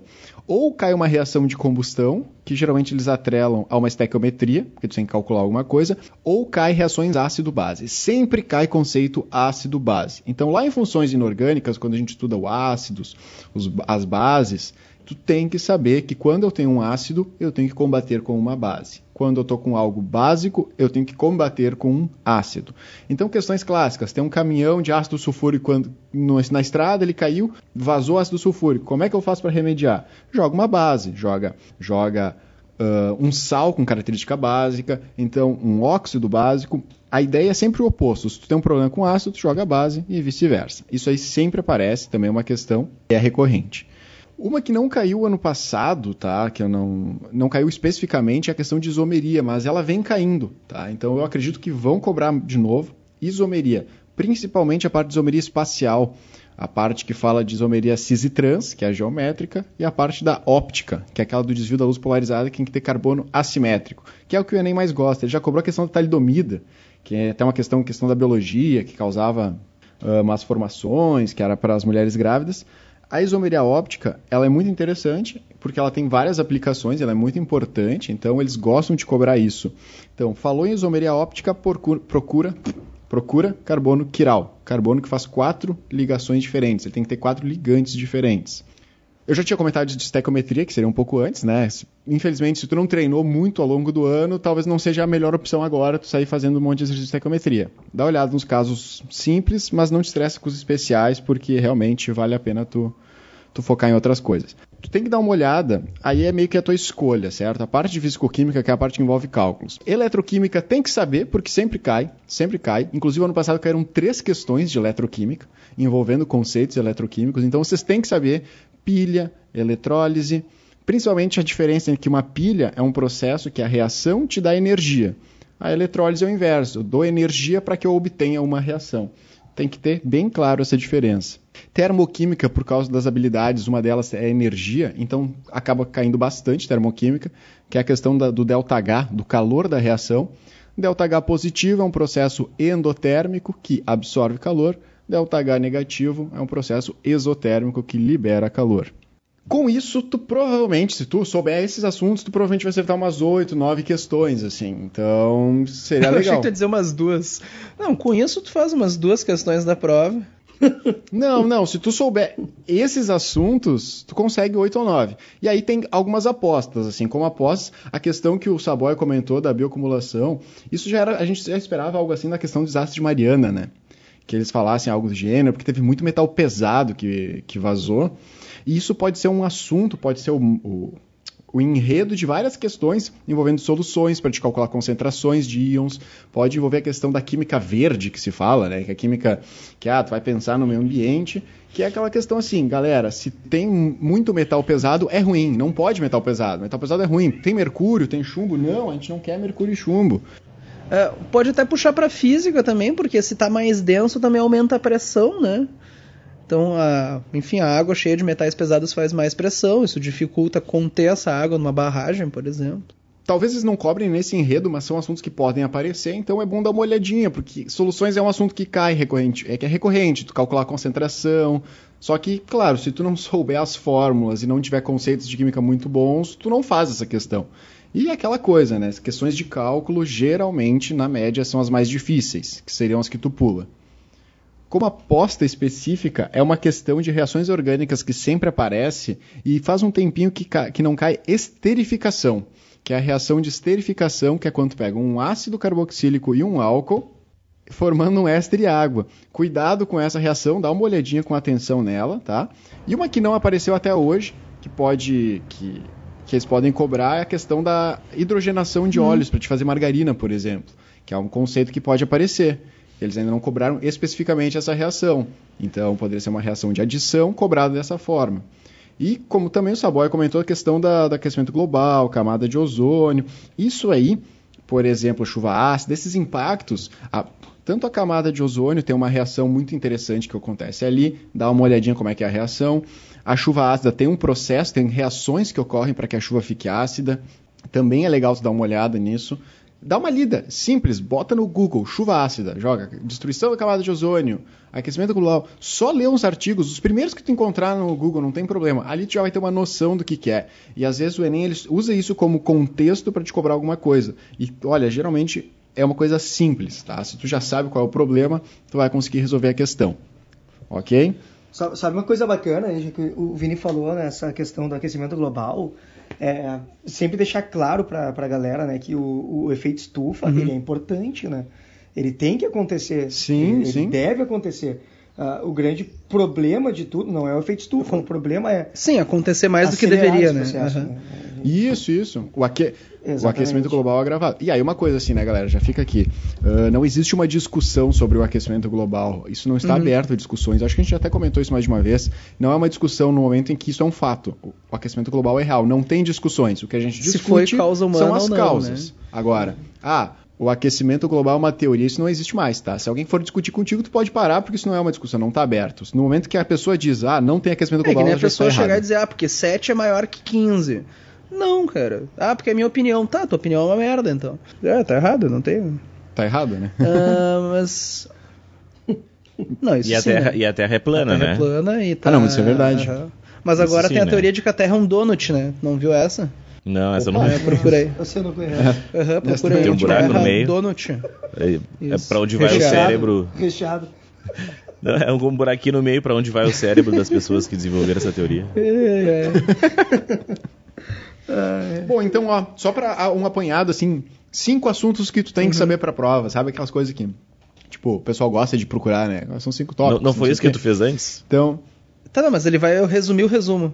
É, não, mas só para resumir, assim, é que eu já expliquei. Ah, tá. Resumindo o Tá. resumo: separação de misturas, ligações químicas, eletroquímica, a química orgânica, só a parte inicial ali, tá? Cadeias, funções orgânicas.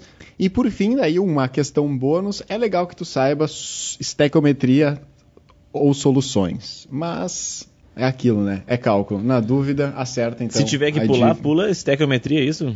É, porque, cara, na média ela envolve regras de três, uma interpretação é chatinha, e se tu não é mais treinou... demorada, né? É, cara, é tipo, é a redação da química, entende?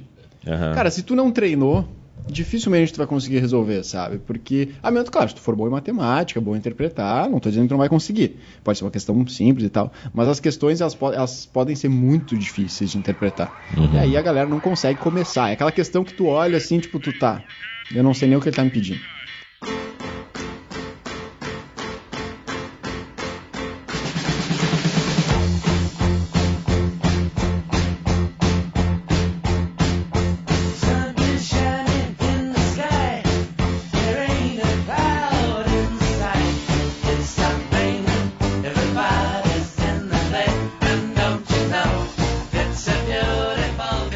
Algumas questões que às vezes até não são difíceis, né? Eh, eu, em prova de linguagem, pelo menos, tem algumas que eu sempre digo, gurizada, essa questão não é difícil, mas ela é demorada. Sim. Então, Ah, tem isso também. Dentro de uma estratégia de Enem que tu precisa fazer ele rápido, mesmo aquelas que não são tão difíceis, mas que são muito demoradas, é melhor tu deixar pro meio ali, né? Começa pras fáceis e rápidas, depois vai pras fáceis e demoradas, e por fim, Sim. então, tu faz as difíceis, né? Então, acho que talvez essa estequiometria, por ter que toda essa interpretação antes de começar e depois ainda fazer cálculo, pula. Isso? É, cara, é que aquilo, é, aquilo lá, assim, na média Sim. o pessoal não se dá bem com matemática, e aí a matemática que as outras ciências pedem fica mais difícil ainda, porque além do cálculo, tipo assim, na matemática vai cair uma questão de regra de três, certo? Agora, na química vai cair uma questão de regra de três envolvendo conceitos de química, que são conceitos chatos, são conceitos complicados por causa do, da grandeza. Tipo assim, o mol é uma grandeza tão grande que a gente não tem noção. Tipo assim, tu consegue imaginar 6 vezes 10 na 23 alguma coisa? Ou seja, 6 seguidos de 23 zeros. A- O ser humano não tem essa noção, sabe? A gente não, consegue ter essa noção de quantidade. E isso é que dificulta. Isso dificulta bastante na hora dos cálculos. Então, esse é o Isso problema. que acaba sendo, acaba sendo uma, uma questão que vale menos, né? Dentro do tri ali, uma questão que acaba valendo menos também. De forma geral, sim, ela é uma questão que ela é chatinha por. Desde, desde que ela nasce, ela já é chatinha de se fazer. Mas claro, né? Se tu é bom em matemática, tu não vai ter tantos problemas, porque a parte de cálculo não é difícil. Tipo, porque é uma regra de três, entende? Agora, interpretar e Sim. chegar na Dá regra uma de três lida, que é o se tu problema. se sentiu confiante, faz, senão chutou o baia. Vamos deixar bem claro que quando a gente fala do, né, quando a gente fala ali do pular, a gente não tá dizendo pra Isso, tu não tá pra fazer deixar a pro questão. fim. né? Isso, É isso. Apenas pra deixar pro fim. Né? Tu Exato, deixa pro fim, dá exato. uma olhadinha, ah, tá difícil, gasta a tua energia ali pra fazer mais rápido aquelas que tu sabe, que aí tu vai fazer um número maior de questões, mas obviamente, não estamos dizendo não faça assim, se der tempo no fim tu volta ali, porque né, o Enem é bastante Isso. demorado. Não, o Enem é uma maratona, né? Por isso que é, é importante essa análise que, que vocês estão fazendo aí, né? De tu otimizar o máximo tempo né, possível. Eu, tá- eu ia comentar que os professores de matemática devem estar nos odiando, né? Porque a gente tá... Todas as questões que a gente falou pra deixar por último são as que genética, envolvem matemática. estequiometria, né? conta. Ah, É. Genética, botou cálculo, tu, tu já não sabe. Geometria, É botou cálculo, já nesse não me- sabe. Física, botou cálculo. Nesse mesmo dia tu vai fazer 45 questões de matemática, né? É, mas é que, que infelizmente é isso, né? A galera tem. Eu não, é que na, na biologia não, tu não tem muito esse contato, acho que só em genética, não sei se tem algum outro assunto que tu envolva cálculos um pouco mais, mais complexos, mas assim, eu vejo assim, por experiência, que a galera muitas vezes ela trava porque ela já tem medo, entende? Ah, não, essa questão envolve matemática, eu não sei matemática. Deu calma, calma, sabe? Não, Não, se, se é um cálculo e tem, vírgula junto, daí já era, né? Não, tem vir... é, sabe, mas sabe que o Enem, ele é do- eu tenho a teoria que o Enem vai criar o número com duas vírgulas, porque não é possível. Eles não colocam um número decente naquela merda daquela prova, é só uns números quebrados, eu, pelo amor de Deus. Põe os númerozinhos bonitinhos aí. Mas sabe que uma coisa assim, podia ter calculadora, foda-se, sabe? Meu, se os caras quisessem usar calculadora, tipo assim, só pode aquelas calculadoras de padaria, só sabe? que é somar, dividir, multiplicar. Não tem nenhuma conta que tu não saiba Não, fazer não a faz mão, barulho. né? Não tem raiz, não tem nada, só tem somar e dividir. Tipo assim, tu não pode nem fazer a raiz com aquilo. Porra, se tivesse só, só aquela, aquela calculadora permitida, cara, já facilitava a vida de muita gente. É, Um, um, um lapisinho de tabuada aqueles, lembram? Mas, aliás, é uma dica muito boa, gente, é arredondar os números nas questões do Enem, né? A questão vai te dar números feios e vai ter números feios nas alternativas. Não use esse número. Se a questão te deu 119,8, faz a conta com 120, tá? Dá uma espiada nas alternativas. Se os números das alternativas forem razoavelmente diferentes, tu pode arredondar sem medo. Qual que é o problema? Se as alternativas forem muito parecidas, daí na hora que tu arredondou, tu pode mudar a resposta. Então, dá uma espiada nas alternativas. Se elas são bem diferentes do que normalmente é, dá uma arredondada e para facilitar a tua conta, tá? Não perde tempo fazendo conta cheia de vírgula, dá uma arredondada. Ah, uma outra dica é cuidar a pergunta. Eu sei que parece uma, uma dica bem aleatória, né? Mas é que é muito comum no Enem aquelas questões onde tem uma alternativa que o que está escrito na alternativa tá certo, mas não responde a pergunta. Eu não sei se isso acontece nas outras matérias, mas em física às vezes é comum. Ele pergunta, acho que até a gente já falou disso em outro episódio, mas ele pergunta, sei lá, qual que é a velocidade do som? Daí tem ali na letra C, ah, o gato mia. Daí tu fala, ah, o gato mia. Daí tu lê isso e marca. Tá, mas não é isso que a questão quer saber, sabe? Tá certo, mas não é isso que a questão perguntou. Então cuidem isso, tá? Cuidem às vezes, tipo, o que que responde à pergunta, tá? Não é só olhar e marcar o que tá certo ou errado. É o que responde à pergunta, tem uma diferença aí. Não, isso faz muito sentido. Na biologia acontece bastante bem, sabe? É, tem, tem uma questão que eu- clássica assim de mitocôndrias que, que deu até uma polêmica uma época e tal. Uhum. o, o Rodrigo falou de mitocôndrias que eles perguntavam sobre a teoria endossimbiótica, né? Sobre o, o, o que, que comprovava o surgimento da mitocôndria e tal.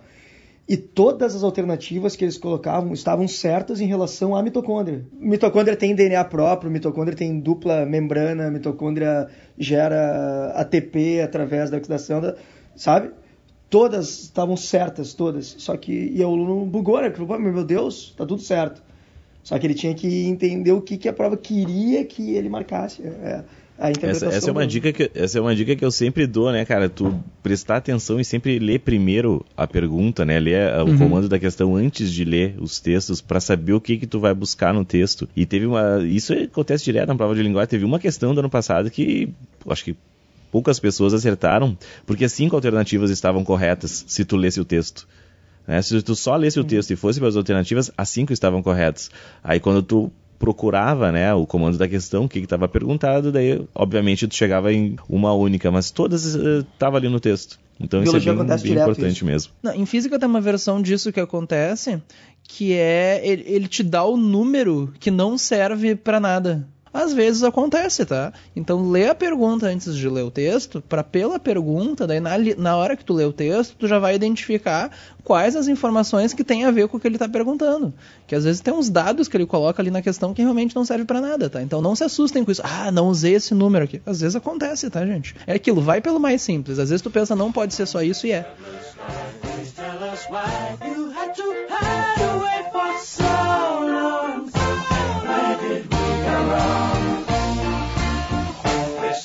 Sky, please tell us why you Então, pessoal, dando seguimento aqui, né, a continuidade, então, a nossa episódio sobre a prova de Ciências da Natureza e Matemática. Agora estamos aqui com o professor Vinícius Moretti, né, professor de matemática, ele é mestre em matemática aplicada e ele vai dar uma ideia para nós aqui sobre a prova. Vinícius. E cabeludo, ou- né? É, tu- acho que é cabeludo, importante pontuar que ele é cabeludo, que transmite confiança, né? Transmite confiança. Vamos chamar de Moretti, né? Pra não ficar Vinícius, Vinícius. A gente Vinícius vai e aqui. Vinícius, Vou chamar né? de Moretti só, pode Tranquilo. ser? Então vamos lá. Moretti, olha só, a ideia é que tu nos diga mais ou menos a organização da prova agora, inicialmente, né? Como é que, tu, como é que a prova se organiza, ah, número de questões, o que que mais cai, né? O que que agora nessa última semana o aluno deve dar uma olhadinha naquilo que mais cai e depois a gente pensar naquelas questões que são mais fáceis ou mais difíceis, aquelas que ele, dentro da estratégia da prova, deve pular ou não, mas primeiramente uma organização da prova, assim, o que que tu tem a nos dizer sobre isso? É, como é que é a prova de matemática do Enem? Bom, a prova de matemática do Enem vai ser uma prova, como todas as outras do Enem, chata, Uma merda? é horrível de fazer, longa, que Uhum. às vezes vai cobrar mais Paciência. paciência e força física do que conhecimento, né? Uhum. Resistência, né? Resistência, Sim, ela é, né? ela, ela é uma maratona, né? É. Não é aquela corrida Então- de 100 metros, assim, é a resistência. E bom, a- o pessoal geralmente vai preparado para com um monte de forma na cabeça, sabe o conteúdo, mas o Enem pega muito nos problemas, na interpretação de, de Uhum. situações, né, que eles dizem que são reais, mas eles tentam, né, fazer alguma coisa do tipo. E então, para tu saber qual o conteúdo que tu vai saber, primeiro tu precisa interpretar o problema, modelar e sistematizar as informações e depois tu vai aplicar algum tipo de conhecimento matemático, né? Então, essa é a dificuldade principal das pessoas. Tu diria que é mais difícil, tipo, entender o que, que a questão quer saber que realmente resolver, É. assim. Tipo, é mais difícil entender a pergunta do que responder ela. É, às vezes sim, às vezes sim. Esse ano tem um detalhe a mais, né, que no segundo dia vai ter 30 minutos a mais de prova, né? Sim, que eu acho que não vai fazer nem cosquinha, né? Eu acho que também não. Não dá pra pessoa ir pra prova e pensar, ah, tem meia hora a mais, tô de boa da lagoa. Não, Dá pra fazer vai- três questões a tomar um mais, café, né? Mas é um em meia hora dá detalhezinho. pra fazer três questões. Tem meia hora a mais, aham. É só pra dar mais tempo pra passar pra grade correndo. Provavelmente. Porque Das questões, assim, tipo, como é que é distribuída a prova por assuntos, assim, o que, que mais cai, o que, que menos cai. É, o que, que deve dar uma focada agora pra dar uma, aquela revisadinha rápida? O que que... Tradicionalmente, né, o Enem gosta de questões de geometria, que é o que Uhum. mais cai, geometria plana, espacial, vai tem em torno de 10 questões, 12 ali, em torno. Ah, das 45. É, é, a geometria analítica cai de vez em quando, questões de estatística, então são tradicionais Aquelas também. coisas de média, mediana, média, coisas. moda, mediana, às vezes desvio padrão e, ah, e questão de matemática básica, porcentagem, regras de três, notação científica, frações, às vezes, isso cai Uhum. muito, tá? Questão de de funções, função afim, função quadrática, mas mais do que saber aquelas regrinhas de função, eles pedem para tu interpretar um gráfico, para tu construir alguma coisa a partir de uma tabela e coisas do tipo, Sim. assim. Eles vão te dar uma tabela, é, ah, qual função, descreve os dados, já esse teve tipo coisa, coisa. do tipo, já teve, já teve. Ah, bom, outra coisa que é tradicional no Enem é análise combinatória e probabilidade. Isso aí que sempre cai, então três questões de cada um. Muitas questões, assim, umas três, de cada, umas três de cada um, tipo, umas três de probabilidade e umas três de análise Por combinatória. aí. Umas, seis no Mais ou total. menos. Ah, bastantinho até. É. Aham. E, e é isso que tem, tem caído mais, né, tradicionalmente. Sim, o, o basicão é geometria, então, estatística, funções, Matemática. análise combinatória e probabilidade. É, ah, e e matemática, matemática básica, básica, matemática né? básica. Que matemática básica é extenso, né? Tem bastante coisinha É, ali e dentro, essas né? partes de matemática básica vão cair permeadas em outras questões, né? Então, para tu saber uma questão de geometria, os caras vão meter uma porcentagem lá no meio, uma área que aumenta 30%, um volume que diminui 15%. Ah, pode e crer. Cálculos Sim, com sim. frações no meio e propriedades de potenciação, radiação no meio de questões, isso aí é desse Sim. tipo. Ah, mas aquelas coisas, tipo, na- dentro de geometria, assim, ela costuma ficar mais numa geometria basicona ou aquelas coisas mais hardcore, tipo, sei lá, tem que saber o volume do tronco do cone, ou é mais, tipo, a área da base vezes a altura, umas coisas mais simplesinhas, Tem de assim. tudo, né? Então, como o Enem ele tem aquela, aquele método da TRI, eles vão te botar questões fáceis, médias e difíceis no meio do caminho. Então, Ah, sim, dentro Sim. dos mesmos assuntos aparecem é, várias. então é difícil um várias assunto questões. cair uma questão só. Então, fora logaritmo e coisas do tipo exponencial, que faz uma questão só, mas as outras é muito Uhum. difícil cair- do assunto cair uma, uma, uma só, né? Porque eles precisam ter essa, essa base. Sim. Quais tu acha que são mais difíceis, assim, pro aluno quando ele pega ali, eh, dentro dessa, dessa ideia do TRI mesmo, né, de que Aham. as fáceis vão valer mais? Qual aquela que o aluno deve dar uma olhada, assim, e, tipo, eh, não perder muito tempo e que geralmente são mais difíceis? Quais aquelas que ele deve pular, digamos assim, dentro da estratégia dele? Tem caído questões cabulosas de logaritmo, tá? Então, é uma coisa que não caía Viu um logaritmo, no corre. Enem, os caras Aham. resolveram meter ali e os caras estão tão metendo a faca de verdade, assim, na questão. Então, Viu que é logaritmo, pula. é, marca vale ela, pena, tipo, ó, né? se der tempo eu te vejo depois, senão, tchau. Se não, Claro, tchau. É que só uma coisa que é, que, é, que é diferente, né? Por exemplo, de ciência da natureza, lá, química, a gente tem 15 questões, então eles meio que selecionam as questões e a gente não tem como. Sim, tem questões que. O conteúdo ele geralmente é mais difícil do que outros. E matemática não tem isso, né? Basicamente cai mais do que uma questão de cada conteúdo. Aham, sim. Não tem, nem- tem algum assunto, exceto que tu comentou logaritmo, eles tem algum outro que caia só uma A questão? Trigonometria cai muito pouco, tá? E às vezes cai no meio de geometria. Ah, não- então também não é uma coisa que vale a pena ficar perdendo muito tempo, pelo menos agora na reta final. Sim. Sim. E qual é aquela que o aluno não deve deixar de fazer? Que, tipo, sempre são fáceis. Aquela que tu. A barbada, Ah, assim. Aquela barbada, já tu viu que é essa fácil. Bom, o o Enem tem uma- um negócio assim, que se a questão parece fácil, ela é fácil. Não tenta inventar, tá? Então, Ah, Sim, aham. Não, não, não tem pegadinha no complica, Enem, né? né? Isso eu sempre digo, não tem pegadinha. Não, até tem, mas geralmente se a questão parece fácil, ela é aquilo ali mesmo. Ah, os caras pediram pra eu Ela é olhar fácil. Sim, um, um marcador de água e dizer quanto que eu gastei de água nesse mês. Pediram. Pediram pra eu olhar um relógio e dizer que horas são. Pediram. É, os caras pedem umas coisas assim. Do cara pensar, ah, não É, pode ser só olhar Exato, o número que tem, tá ali e tem e é. coisas totalmente visuais, assim, cai. E os caras gostam de botar isso. Sim, se pareceu idiota, provavelmente é. O logaritmo, tu falou que normalmente é o inferno. Questão que é barbada, o que que era mesmo, normalmente? Bom, vai, As- vai ter alguma questãozinha de porcentagem, de matemática básica ali que vai ser fácil. Vai ter uma questão de geometria também, alguma coisa simples. Estatística geralmente é uma coisa que não é tão complicada, né? Calcular uma média, olhar a moda, o número que mais aparece ali, geralmente não é uma coisa que Sim. é se pra ser difícil, né? Então essas o cara Sim, as estatísticas normalmente são Sim. trabalhosas, mas são, são fáceis, né? É que em matemática não dá pra dizer que as que caem em cálculo Não, são não, mais difíceis. É, pois é. não. Só o- Só o problema é o tempo, né? Às vezes a questão não é difícil, mas ela é muito demorada pra fazer. E uma, uma coisa que a gente, por exemplo, em química, em física, eu sei que funcionam, porque já tenho conversado e tal, que é a questão de tu arredondar os números. Porque assim, em química e física acontece de tu consegue arredondar e tu consegue facilitar bastante os cálculos. Às vezes tu não precisa nem resolver, basta tu ter uma noção de, de fração, Uhum. tu já consegue chegar na resposta. Em matemática isso também funciona ou em matemática eles fazem questão de que isso não... Olha, arredondamento errar? na prova não é uma coisa muito uma, indicada, não, sabe? Então, tu, Na de matemática é, não funciona bem. arredonda De quando eles matemática. pedem alguma coisa. Ah, aproximadamente isso vale tanto, ou quando eles pedem um intervalo que o número se localiza, alguma coisa do tipo, porque pô, os caras já tiveram capacidade de pedir para tu calcular a raiz quadrada de 8 terços, sendo que uma resposta era 1,6 e outra resposta era 1,7. Então, Ah, dependendo do jeito que tu aproximava a coisa, tu errava a questão, sabe? Sim. Claro, claro. Nossa, Vai, tô- não. absurdo horrível, isso aí. horrível. Então não é uma coisa muito recomendada. Ah, olha só. A menos que peçam coisa de intervalo, tá? Ou no- isso aqui se encontra Sim, entre 2.500 e aproximadamente. 3.000. Daí tu não vai perder tempo fazendo as contas com vírgula, mas... É aquela coisa, dá uma espiada nas alternativas. Se as alternativas são muito próximas, não dá pra arredondar, né? But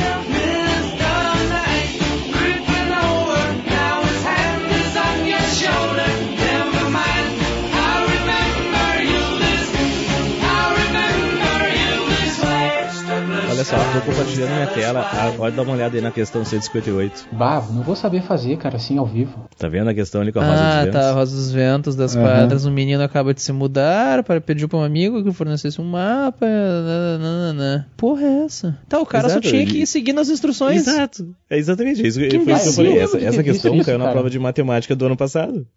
E essa questão era exatamente isso. O cara não tinha que fazer conta nenhuma, era só tu seguir as instruções e chegar ali. Ah, eu acho que é bem comum isso, pelo menos na prova de física também. Aquela questão que tu olha e pensa, ah, É, não pode ser é, só isso exato, e é, os caras tipo. pedem isso. Então, pa- parei, os caras, ah, mas eu não, não vou acreditar que os caras pediram um negócio tão idiota assim. Pediram. Então, é. Pediram.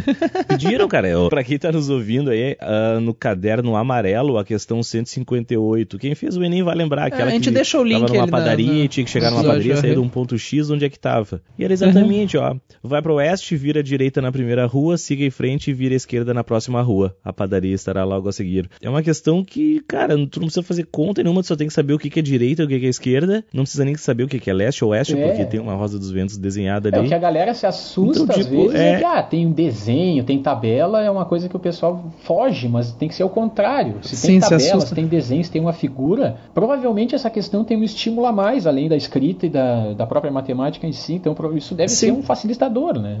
Sim, normalmente a resposta tá É, ali, é só então- saber tirar, né? É melhor do que ter que ter a É, resposta uma na cabeça. dessa né? é só a pessoa ler, né? Só que as pessoas às vezes pulam. Pulam, É só né? ler. Não fazem.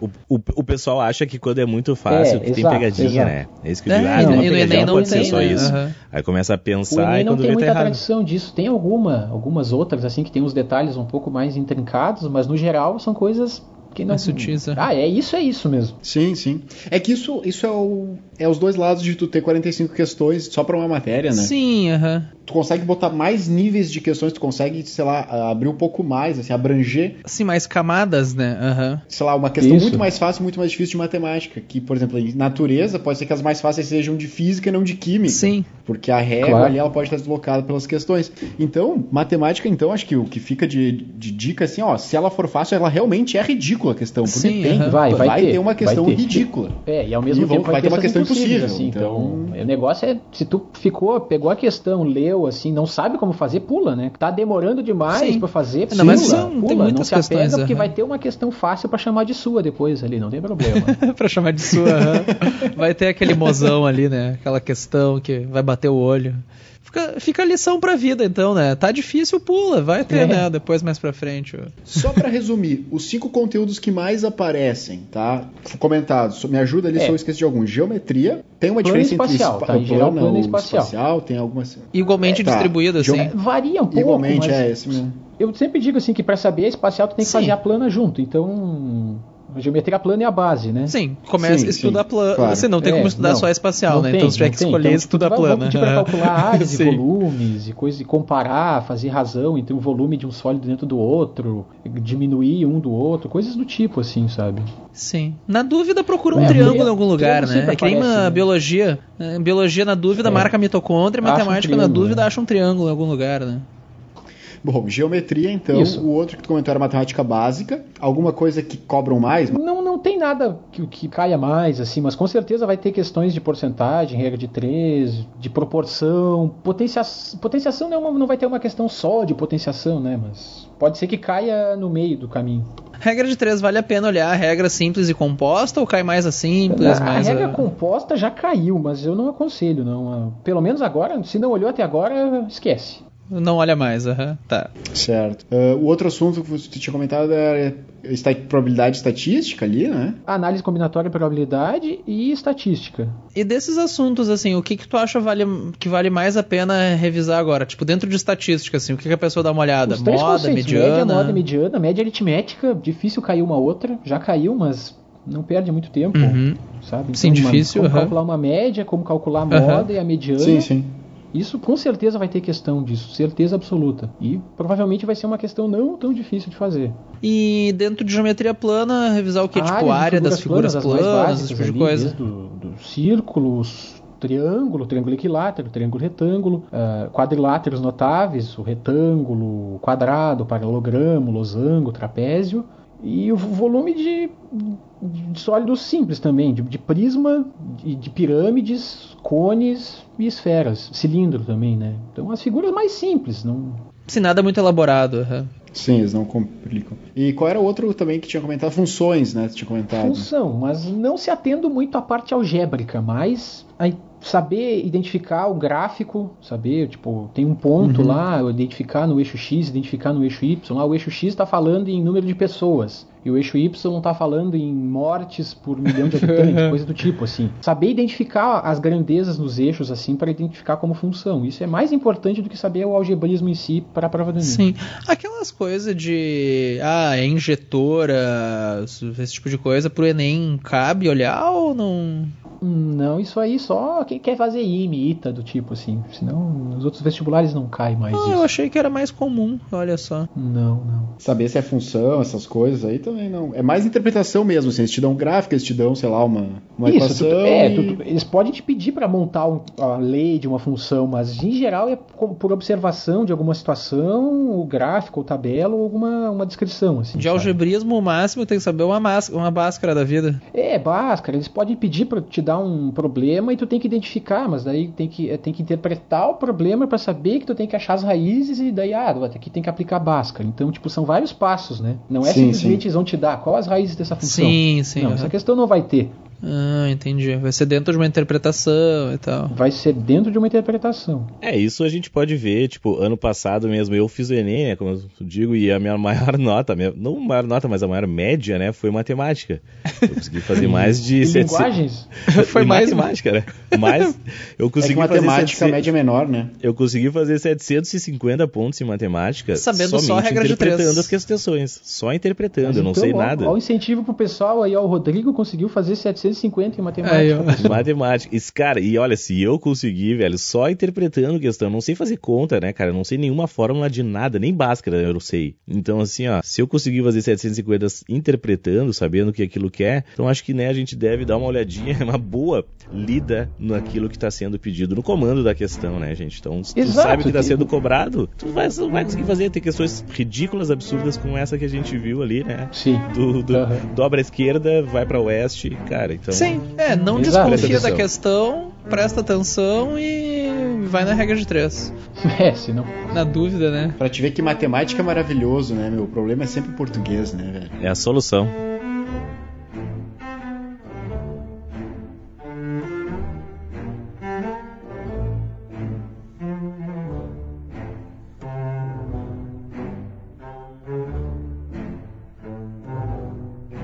Mas sabe que eu vi uma pesquisa, uma estatística, teve um aluno aqui da URGS, da Federal aqui do Rio Grande do Sul, que fez um estudo, isso em física, né? ah, de correlação entre o desempenho dos alunos, por exemplo, em ciências da natureza com o desempenho em outras áreas. E o desempenho, em, por exemplo, em ciências da natureza está mais relacionado com o desempenho em português do que em matemática, por exemplo. O cara que vai mal em ciências da natureza, por exemplo, é muitas vezes mais o cara que vai mal em português do que o cara que vai mal em matemática. O problema está na interpretação. É, Justo. mas é que é uma das coisas mais difíceis, né? O Enem, ele cobra bastante isso. Querendo ou não, tá nos eixos. Cognitivos. cognitivos, né? E isso. E, é- e acho que é a maior dificuldade que todo, quando os alunos desenham com dúvida, geralmente uma dúvida é assim, né? Ah, professor, eu não sei começar porque eu não sei o que, que o problema quer. É, né? eles não entendem sei o que a calcular. questão está pedindo, né? Esse é o, esse- acho Sim. que é a principal tu diz- dificuldade do sim. Enem. E a galera está acostumada a questões diretas, assim, até no colégio. É uma lista de 30 exercícios, resolve a equação. A letra A, a letra B, a letra Isso, C. isso. Ah, acha as raízes, não sei o quê. Coisas do tipo, né? E daí chega no Enem com problemas que são um pouco mais aplicados, é um problema que tem que ter uma, uma situação,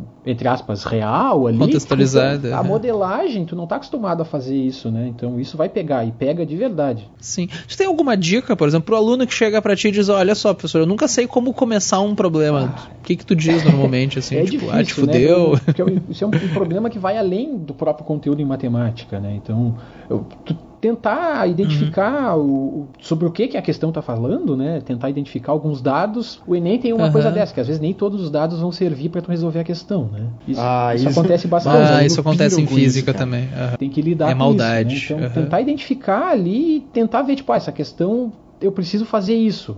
Pra tentar ver do- sobre o que, que é a questão, né? Nem sempre é tão óbvio o tipo de coisa, né? Mas sistematizar as informações eu acho que é o principal para quem tem dificuldade de, de interpretar assim, de, de primeira leitura e coisas do tipo. Sim. Aham, Tipo, se ir circulando as informações importantes e ler a pergunta, depois ler o enunciado, e daí tu já sabe mais ou menos quais as informações que tem a ver com a pergunta, né? Exato, é, se tu ler a pergunta, pelo menos tu vai saber mais ou menos o que procurar, né? Então, isso, isso pode ajudar.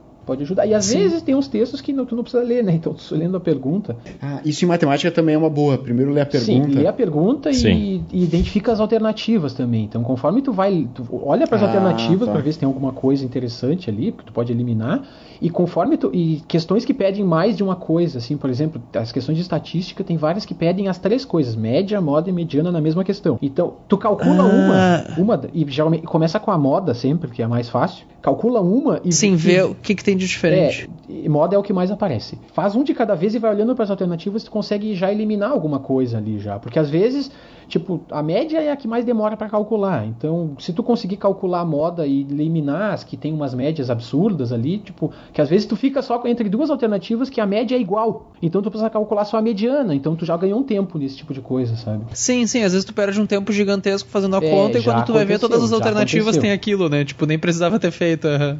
Ah, tá. Isso. Então dá uma Dá. espiada nas alternativas primeiro, boa dica. Baita. Dicas finais, Moretti, o que que tu tem, assim, não só da matemática, mas enfim, né, pra prova, pra vida, né, ou pro aluno, Pra sim. vida, Dicas finais, é. o que que tu tem pra dizer, um motivacional, sei lá, fala qualquer coisa aí pra dar um fechamento aí pros nossos alunos. Bom, Se dicas eu acho que todo mundo já fala, assim, tentar se organizar na semana, né? Que vai ser uma semana complicada. A- o Enem tá ali, né? A ansiedade vai estar pegando. Não adianta a gente dizer fica tranquilo, vai dormir, porque a galera, a cara- o cara não consegue, né? O cara fica pensando.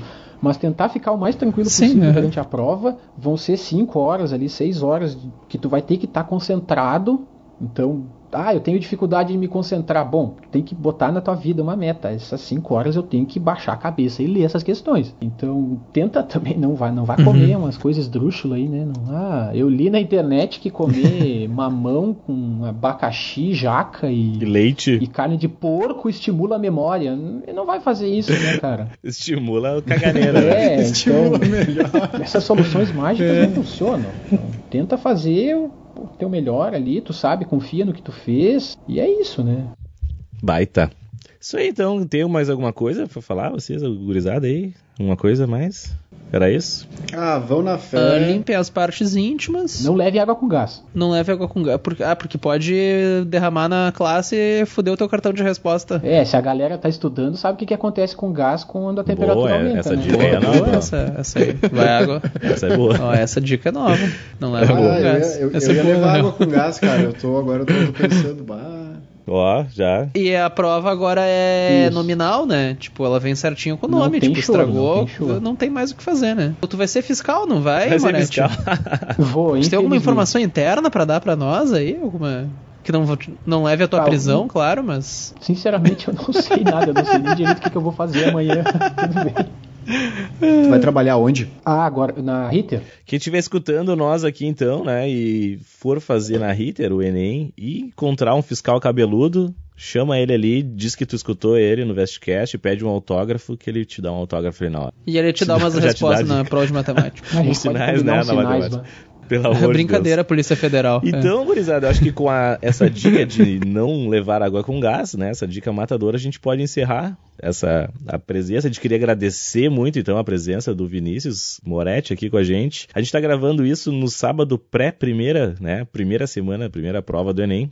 Ou seja, amanhã ele vai ser fiscal e ele está aqui disposto desse tempo para ficar aqui com a gente. Muito obrigado, Moretti. Esperamos que volte logo. Não sei se tu curtiu essa, esse tempo aqui com a gente. Provavelmente não, né? Ninguém gosta, mas enfim. Valeu pela, valeu pela presença eu aí. agradeço a oportunidade aí. Ah, sabe que agora tu vai, tu vai ser assediado na rua, né? As pessoas vão te parar, ah, tu é que é o Vinícius do Vestcast, não sei o quê. Deixa eu Estamos É, não, pegar isso. na Se, sua isso- se isso acontecer, tu me fala, tá? Porque, porque a gente tá esperando aí, né? Agora só vai, né? Mas agora vai, agora vai.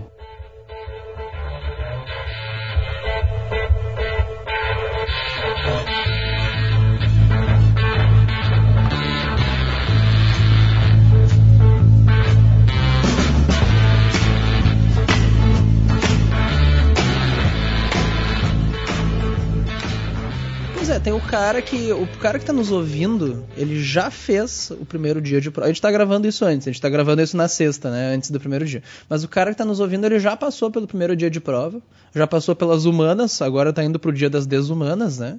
Metade da alma dele já ficou no primeiro dia de prova.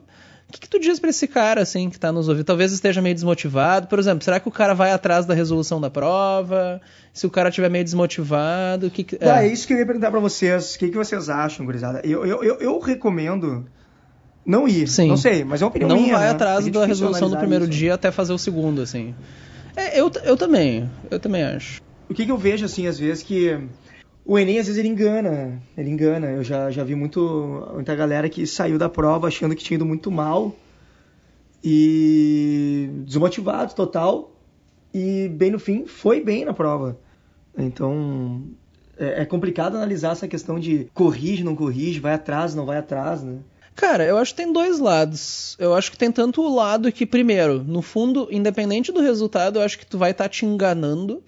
Porque, ah, claro, se tu fez 45 de 45, tu foi muito bem. Mas tem o negócio da trilha. Se tu fez ali 25, 30 acertos, tu não sabe dizer direito o quão tu foi, porque depende de quais questões tu acertou, né? A nota fica diferente. Então, o primeiro que eu- tu vai tirar, normalmente a maioria, ah, vou corrigir, fiz 30 e poucos, fiz 20 e poucos. É difícil dizer o quão bem ou mal tu foi primeiro, porque, enfim, depende de quais questões tu acertou. Então, tu vai estar te enganando. Seja lá tu pensou, ah, fui mal, ou tu pensou, fui bem, tu vai estar te enganando um pouquinho.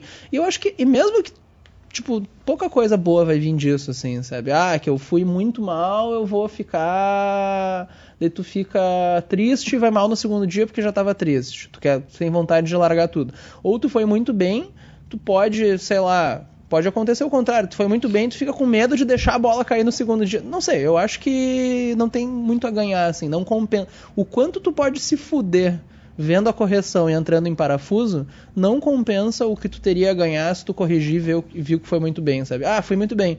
Tá, isso não garante que tu vai bem de novo no segundo dia, sabe? Não... Acho que não vale a pena.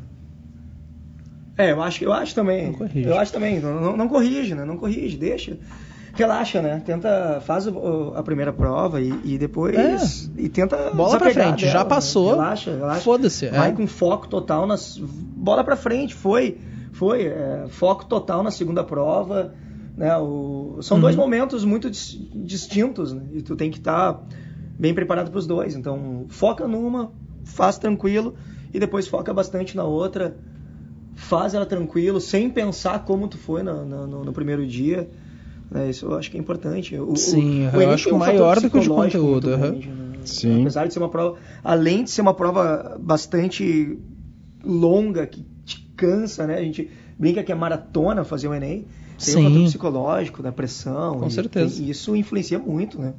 Muito, muito. Eu não sei vocês, guris, mas tipo, eu, eu, eu conto às vezes pra galera, quando eu fiz a prova do mestrado, cara, eu estudei muito pra prova. Eu estudei, assim, que nem vestibular. Enlouquecido, aham. Como fui pra casa, falei pros meus pais, ó, esse ano é sabático, eu preciso só estudar.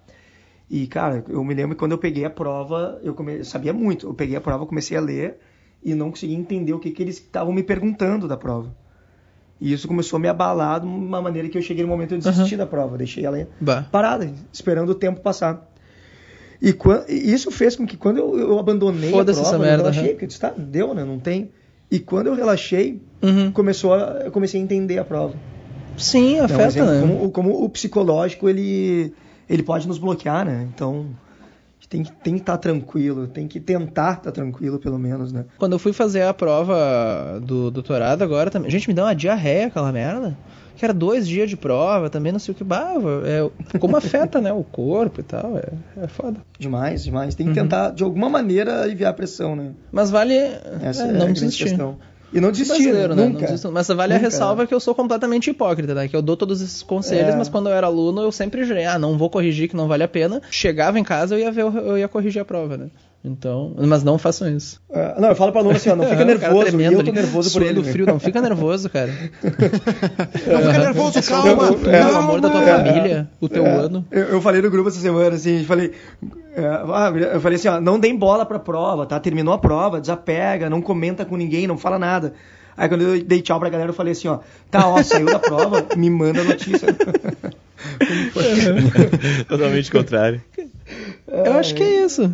Mas é isso aí, né? É, o- é o, o sonho é, é é. teu e só tu pode ir atrás dele, né? Então tem que, tem que se atirar com tudo nele e os momentos estão aí, né, cara? A gente tem que testar eles pra ver se eles Sabe que uma coisa que eu gosto de dizer pros alunos nessa época é o seguinte, se, tu- se ele lembrar, né, se tu que tá nos ouvindo lembrar, lá no comecinho do ano, tu tinha um sonho pra onde tu queria estar em 2019. Ah, eu vou estar na faculdade, não sei o quê. Daí tu pensa, esse ano é meu ano, vou estudar. Daí ao longo do caminho tu vai, às vezes tu vai se desmotivando, né? Tu não consegue estudar tanto quanto tu imaginou, ah, sempre acontece umas merdas, não sei o que, tu vai perdendo isso de vista. Mas mantenham em mente que agora tu tá nos ouvindo, esse sonho que tu tem pro ano que vem ainda tá de pé. Então vamos lá, vai pra próxima prova, cabeça erguida. Não deixa um pedaço de papel se sentir melhor do que tu, assim. É um pedaço de papel, gente. A prova já tá lá, já tá impressa.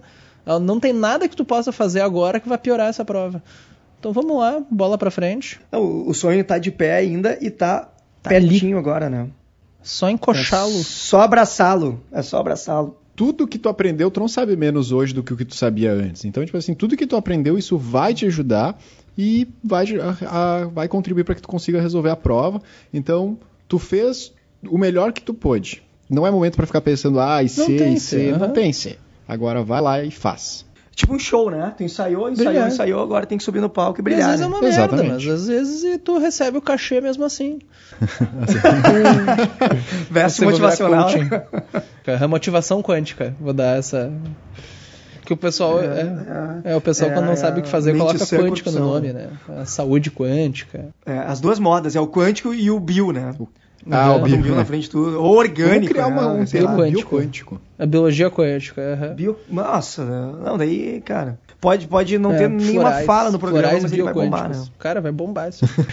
Método Ah, bioquântico de estudo. né? Co- Vamos fazer o seguinte, ó. A gente pode ser coaching de estudo bioquântico.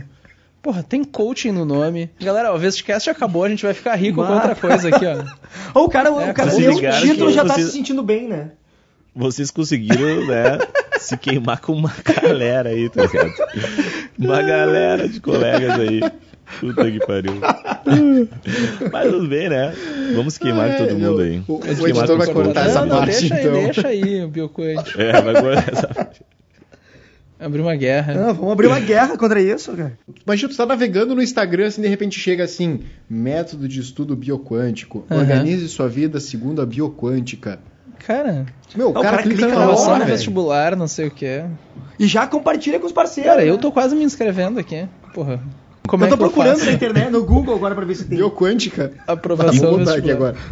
agora. Inclusive, a chamada desse episódio vai ser O isso aí, cara. Né? Vamos ver quantos, quantos cliques Já vai tem ter. bioquântico. Né, a chamada desse episódio aí. Energia bioquântica. Bacov Porra, os caras colocaram energia no meio, bah, eles foram.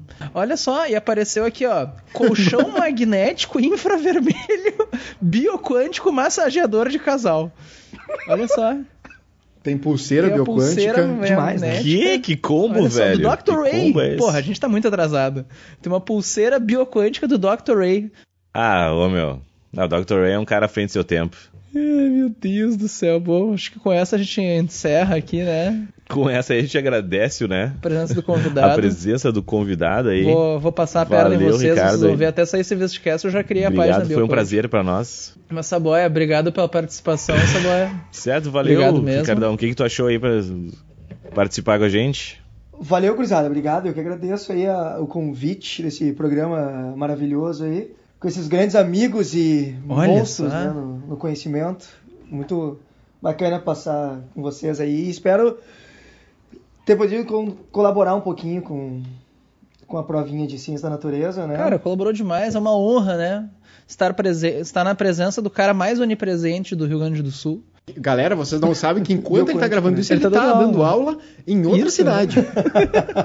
em, dois, em, em, dois- em duas turmas ao mesmo tempo, né? O Saboia é tipo aqueles UFC da Globo, que passa ao vivo num lugar, depois passa em outro horário. é sensacional. É, mas, pô, foi excelente. Obrigado mesmo, tá, galera, pelo convite. Espero, tô, tô aí à disposição para para próximos, se tiver essa possibilidade de receber o convite. Certamente. Certamente. Show Obrigadão. de bola. E desejar aí, né, pra galera que, que tá nos ouvindo aí, uma baita prova, né? Uma baita prova de natureza, aquilo que a gente comentou antes. Te preparou, estudou, vai com tranquilidade, vai com, com, com calma, atrás do teu grande objetivo, que tudo vai dar certo. Valeu, gente! Valeu. Feito. Abraço. abraço pro nosso ouvinte, divulguem pros amiguinhos, nos sigam nas redes sociais e tchau.